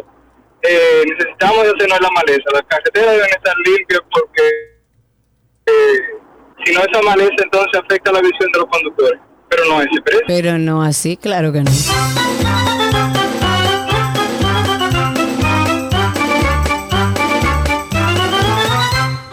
Ahí tenemos una llamadita. Buenas tardes. Se me escapa el nombre. Ahí terminando en 15 el teléfono. Adelante. Aló. Sí, adelante, está al aire. Sí, buenas tardes, Sergio. Te tengo cuatro cositas. A ver, bien rapidito, dale. Lo primero, eh, eh, ya la Jacobo cumplió años, va a cumplir años la Jacobo con el asfaltado. Con el asfaltado, ok. Eh, era, otra cosa, andan regando recibos de la luz de 50 mil pesos. Yo creo que de la época de Balaguer. Espérate, ¿que andan regando qué? Recibos de la casa. Ajá. Por todos lados. Pero que parece que son deudas de la época de Balaguer, porque factura de 50 y 60 mil pesos. En, en sitios Oh. que tiene más de 15 años. De gente que debe el agua. Sí. Ok, sigue. Y otra cosa, a, a- a la Simón le llegó una, le llegó una, una reclamación de, de parte de las EDES, porque ella tenía la casa en remodelación y le metieron una multa por eso, porque ella no estaba consumiendo.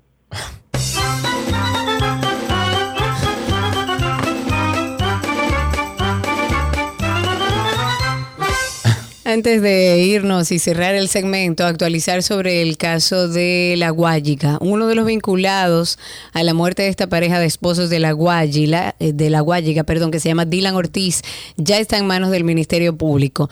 Ortiz eh, está detenido en el destacamento de las Caobas. Él va a ser interrogado en las próximas horas por las autoridades. Se espera, por supuesto, que también se deposite la solicitud de medida de coerción. Este era el hombre que se había señalado como el cabecilla del grupo que retornó al país este lunes luego de que, según las informaciones, había salido hacia los Estados Unidos. Y de acuerdo con las informaciones que compartió la autoridad, este acusado ingresó al supermercado vestido de negro y compró cinta adhesiva, esto con el propósito de amordazar a las víctimas. Pero además de esa persona, hay otras seis personas que están implicadas y fueron identificadas como Eddie Manuel y José Miguel Álvarez Ramírez, residentes en la zona donde se encontraron los cuerpos de la pareja. Ahí tenemos. No, se cayó esa llamada. Hasta aquí entonces tránsito y circo en 2 y 2.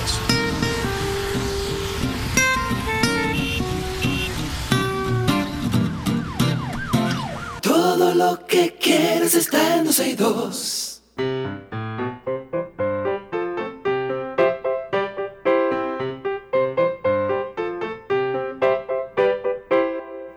Suena de nuevo la campanita, no, la cancioncita que le dice a nuestros niños que estamos aquí recibiendo sus llamadas y creo que ya tenemos en la línea a Daniela. Hola Daniela, ¿cómo estás?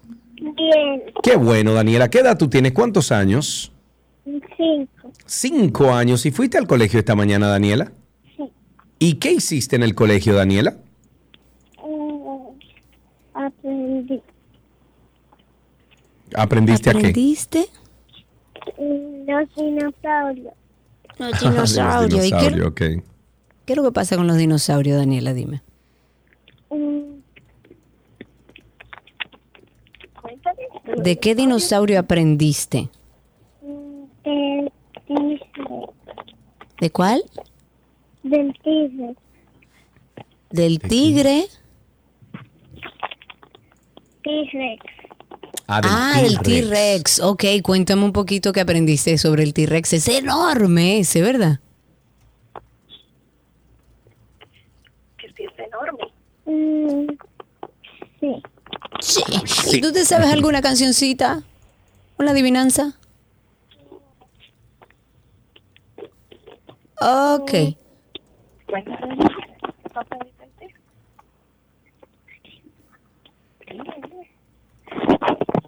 Ok, vamos a dejarla ahí, vamos a guardarle sus regalitos. Gracias por llamar. ¿A qué aprendiste hoy?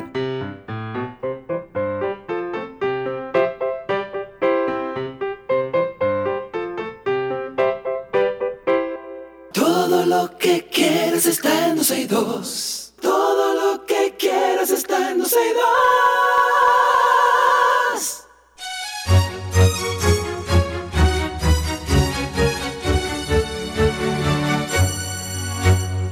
Ok, estamos en Arte en 12 y 2 y aquí recibimos a nuestro amigo Leorian Ricardo, CEO de Moro Studio y junto a él vamos a conocer, Karina, esto te va a encantar. No sé si has tenido eh, algún tiempecito para leer o ver esto, sí, pero esto sí, te va a sí, he encantar. visto, conozco el proyecto, me Bueno, encanta. Esto es un nuevo cómic llamado Duarte como nunca antes visto. Lorian, ¿cuánto tiempo, loco? ¿Cómo estás? Hey, Mr. Sergio, de vuelta aquí, un placer eh, que nos reciban Qué bueno tenerte de este lado.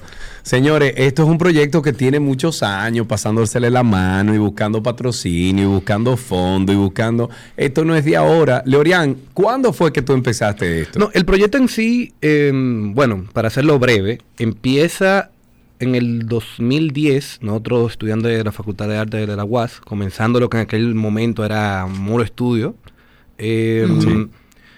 con la idea de que simplemente queríamos contar historias sobre héroes y dijimos, bueno, ya hay héroes nacionales como Juan Pablo Duarte, lo que no se le ha puesto tal vez el tratamiento, no le han puesto tú esa chulería que le hace falta para que el público, principalmente los jóvenes, le llegue. Entonces, para eso, por allá por el 2012, fue el bicentenario del nacimiento de Juan Pablo Duarte, y dijimos, bueno, esto es un palo, tenemos una idea de hacer un cómic de Duarte, en un bicentenario Claro. de Duarte, dije, oye, pum, bam, bim, nada más alejado de realidad, porque eh, uno piensa ¿verdad? y se imagina, pero la realidad luego te enseña otras cosas. Es un proyecto que Eh, tuvimos claro. que esperar hasta el 2016 para poder lanzarlo en primera vez en lo que fueron aquellos los eh, proyectos culturales, que es otra iniciativa que nadie sabe de eso ya y se ha caído como muchas cosas buenas en nuestro país. Pero bueno, el punto es que eh, tenemos esta nueva versión dándole el poder al pueblo, que es en lo que yo creo. Cre- eh, claro que sería interesante que las autoridades formaran una parte más cercana, que si educación, Claro, que si Es cultura. parte de nuestra Eh, historia, es una forma de integrar la historia en las nuevas generaciones, en un idioma que ellos hablan, que entienden, que les gusta y buscan. Totalmente, no tenemos que ver muy lejos. Las películas más taquilleras de los recientes años son de cómics. Y eso no es a lo loco, eso sí, es sí. estudiado, eso es medido, eso es porque ya hay un movimiento, una cultura alternativa en una cultura pop que se alimenta de estas obras, que es uno de los medios más ricos para contar historias. Los es un medio así como es el cine, como es la televisión, como son las películas. Y en este caso, este cómic de Duarte viene siendo una segunda edición que decidimos ponerla en Amazon, en Amazon eh, Kindle, que está disponible en una versión tapa blanda y tapa dura, para que justamente todo el que pregunte dónde está el cómic de Duarte, ya con un simple link que está en nuestra bio, pueda acceder y pueda adquirir eh, esos ejemplares. Pero como te digo, claro que sería interesante que el gobierno, y yo me he reunido con todo tipo de niveles en educación, que si se- viceministro, que si ministro, pero todo cae en lo mismo y dije, bueno, mira, no vamos a en esto, obviamente que la idea es, que, ah, debería estar en todos los colegios, claro, pero nosotros como empresa, como una empresa de, de- de autores independientes, no tenemos Sí. para imprimir un material de esta calidad Claro, y, y llevarlo nosotros. Entonces vamos a dar el poder al pueblo. Si usted quiere apoyarnos y simplemente decir, mira, el cómic de está ahí, eh, sí, que heavy, que ojalá que el gobierno se pusiera la mano, pero ya que no, vamos a empoderarnos nosotros y compran, apoyen. O sea, eh, son- Claro, una empresa de jóvenes talentos. Sí. Y compártanlo con sus hijos. Y una cosa, eh, Leorian, eh, ¿es ficción o dentro de este cómic se trata la historia real de la vida de Duarte o de los acontecimientos alrededor del patricio? Tanto A como B son correctas, querida Karina, porque justamente algo que quisimos. Me encanta la respuesta. Sí, sí, sí, tanto A como B son correctas, Karina, sí, claro. Ok, Sí. adelante, Leorian. Porque lo que quisimos fue eh, aportar que el cómic puede ser un medio para contar historias, pero también para exaltar personajes, porque hay dos partes, la parte histórica, eh, valga redundancia, y la parte de fantasía histórica, que es en la histórica hablamos de la vida de Juan Pablo Duarte, pero de hechos poco conocidos. Por ejemplo, la niñez de Duarte, porque siempre nos presentan a Duarte como un viejo ya bigotudo y, y tirado. Sí, sí, claro. Eh, Este no, no, no, Duarte fue joven y no solamente joven, fue un adolescente que se enamoró, tuvo una prometida. Que eso es un detalle que muy pocas personas cuentan, porque quieren mantener a las figuras patrias como seres intocables para que nadie diga, no, no, eso fue Duarte que lo hizo. Fueron seres humanos eh, comunes y Fueron seres humanos, totalmente. La única diferencia Claro. fue que tuvieron un propósito ideal. con furcales grandes. Exactamente. Entonces, esta es la primera parte histórica, eh, por ejemplo, de la Fundación de la Trinitaria, porque ah, la Fundación de la Trinitaria y todo, pero muchos creen erróneamente que, por ejemplo, ah, que Sánchez y Meña tuvieron, no, no, no, Sánchez y Meña no tuvieron por parte en la fundación, ellos se agregaron después. Ahora, ¿cómo se fundó la Trinitaria?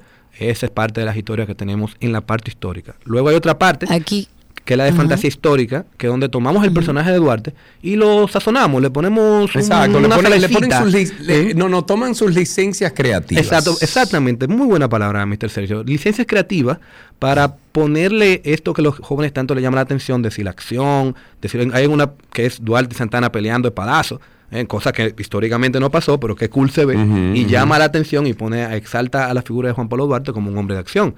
Hay una que llama mucho siempre, que es em, un extraterrestre que visita a Duarte y lo lleva al futuro para ver Santo, eh, a República Dominicana en el futuro, para ver si él sigue dispuesto a luchar por esa patria y a perder tanto eh, por un país que eh, tal vez no lo aprecie tanto.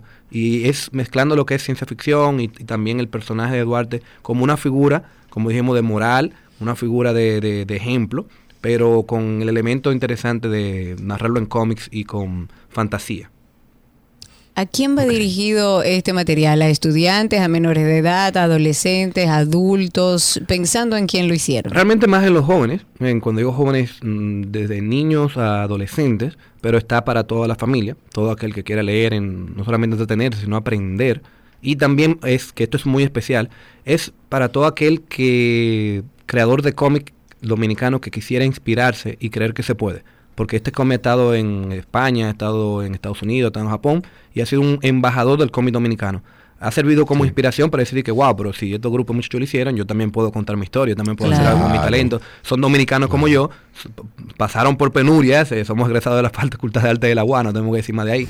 eh. pero la idea es esa, es decir que, wow, si nosotros lo hicimos y logramos hacer un material como este, eh, que hicimos material que, que puede estar en, en- ha estado en lugares que yo nunca he visitado, entonces yo también puedo hacer algo. Sirve como inspiración Claro. también para que todo aquel que quiera crear su propio cómic, eh, yo por ejemplo soy profesor en la Biblioteca Infantil Juvenil Dominicana y es uno de los cómics que yo muestro y dicen de que "Co, y eso lo hicieron aquí, que eso es lo que yo quiero tumbar algún día, que la gente que yo soy dominicano, pero no puede ser, eso parece de Pero afuera. claro, aquí se hacen cosas entonces, con muchísima calidad. Esas son las cosas que Claro. queremos ir poco a poco desplazando. Bueno, vamos a invitar a todo nuestro público a que pase por Moro Studio, Moro Studio sin E, Moro Studio en redes sociales para que ustedes vean todo lo interesante que está haciendo Leorian Ricardo eh, con Moro Studio, todo ese equipo. Eh, además de esto, está en venta en Amazon. Ustedes pueden o- obtenerlo accediendo al enlace que está en la cuenta de Instagram, como le dije, Moro Studio. Lorian, me encanta esto. Yo quiero ver esto hasta ya cari- carica- caricaturizado Animado, y todo. es el próximo paso. animado. Esperemos poder conseguir Oye, más, paso que Netflix Ojalá. coja esto y lo ponga en su, pla- en su parrilla, imagínate, eso es lo que quiero que se logre. Loriano, un abrazo, muchísimas Siempre. gracias. Muchas gracias por tenernos aquí, Sergio Cariño. Siempre, hermano, siempre. Hasta aquí esta conversación en arte que te quiero dar.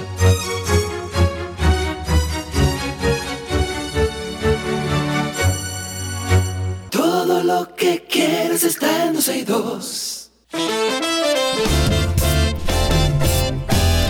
Vamos a decir hasta mañana. Gracias por la sintonía. Gracias por dejarnos a nosotros acompañarles durante estas dos horas y media. Recuerde que estamos en 12 y 2 el podcast, que siempre sale disponible como 15 minutos después que se termine este programa. O sea que usted lo puede buscar en cualquiera de las plataformas como arroba 12 y 2 o sencillamente poniendo Karina Larrauri o Sergio Carro en ese buscador en la plataforma que usted utilice y ahí le va a salir tanto 12 y 2 como Karina y Sergio After Dark. Y como dice nuestra querida Moncia ahí, por la sombrita, que mañana nos vemos, yo con un poco más de sueño que el día de hoy, y seguimos en contacto a través de las redes 12 y 2, Karina Larrauri y Karina y Sergio After Dark. Chao, chao.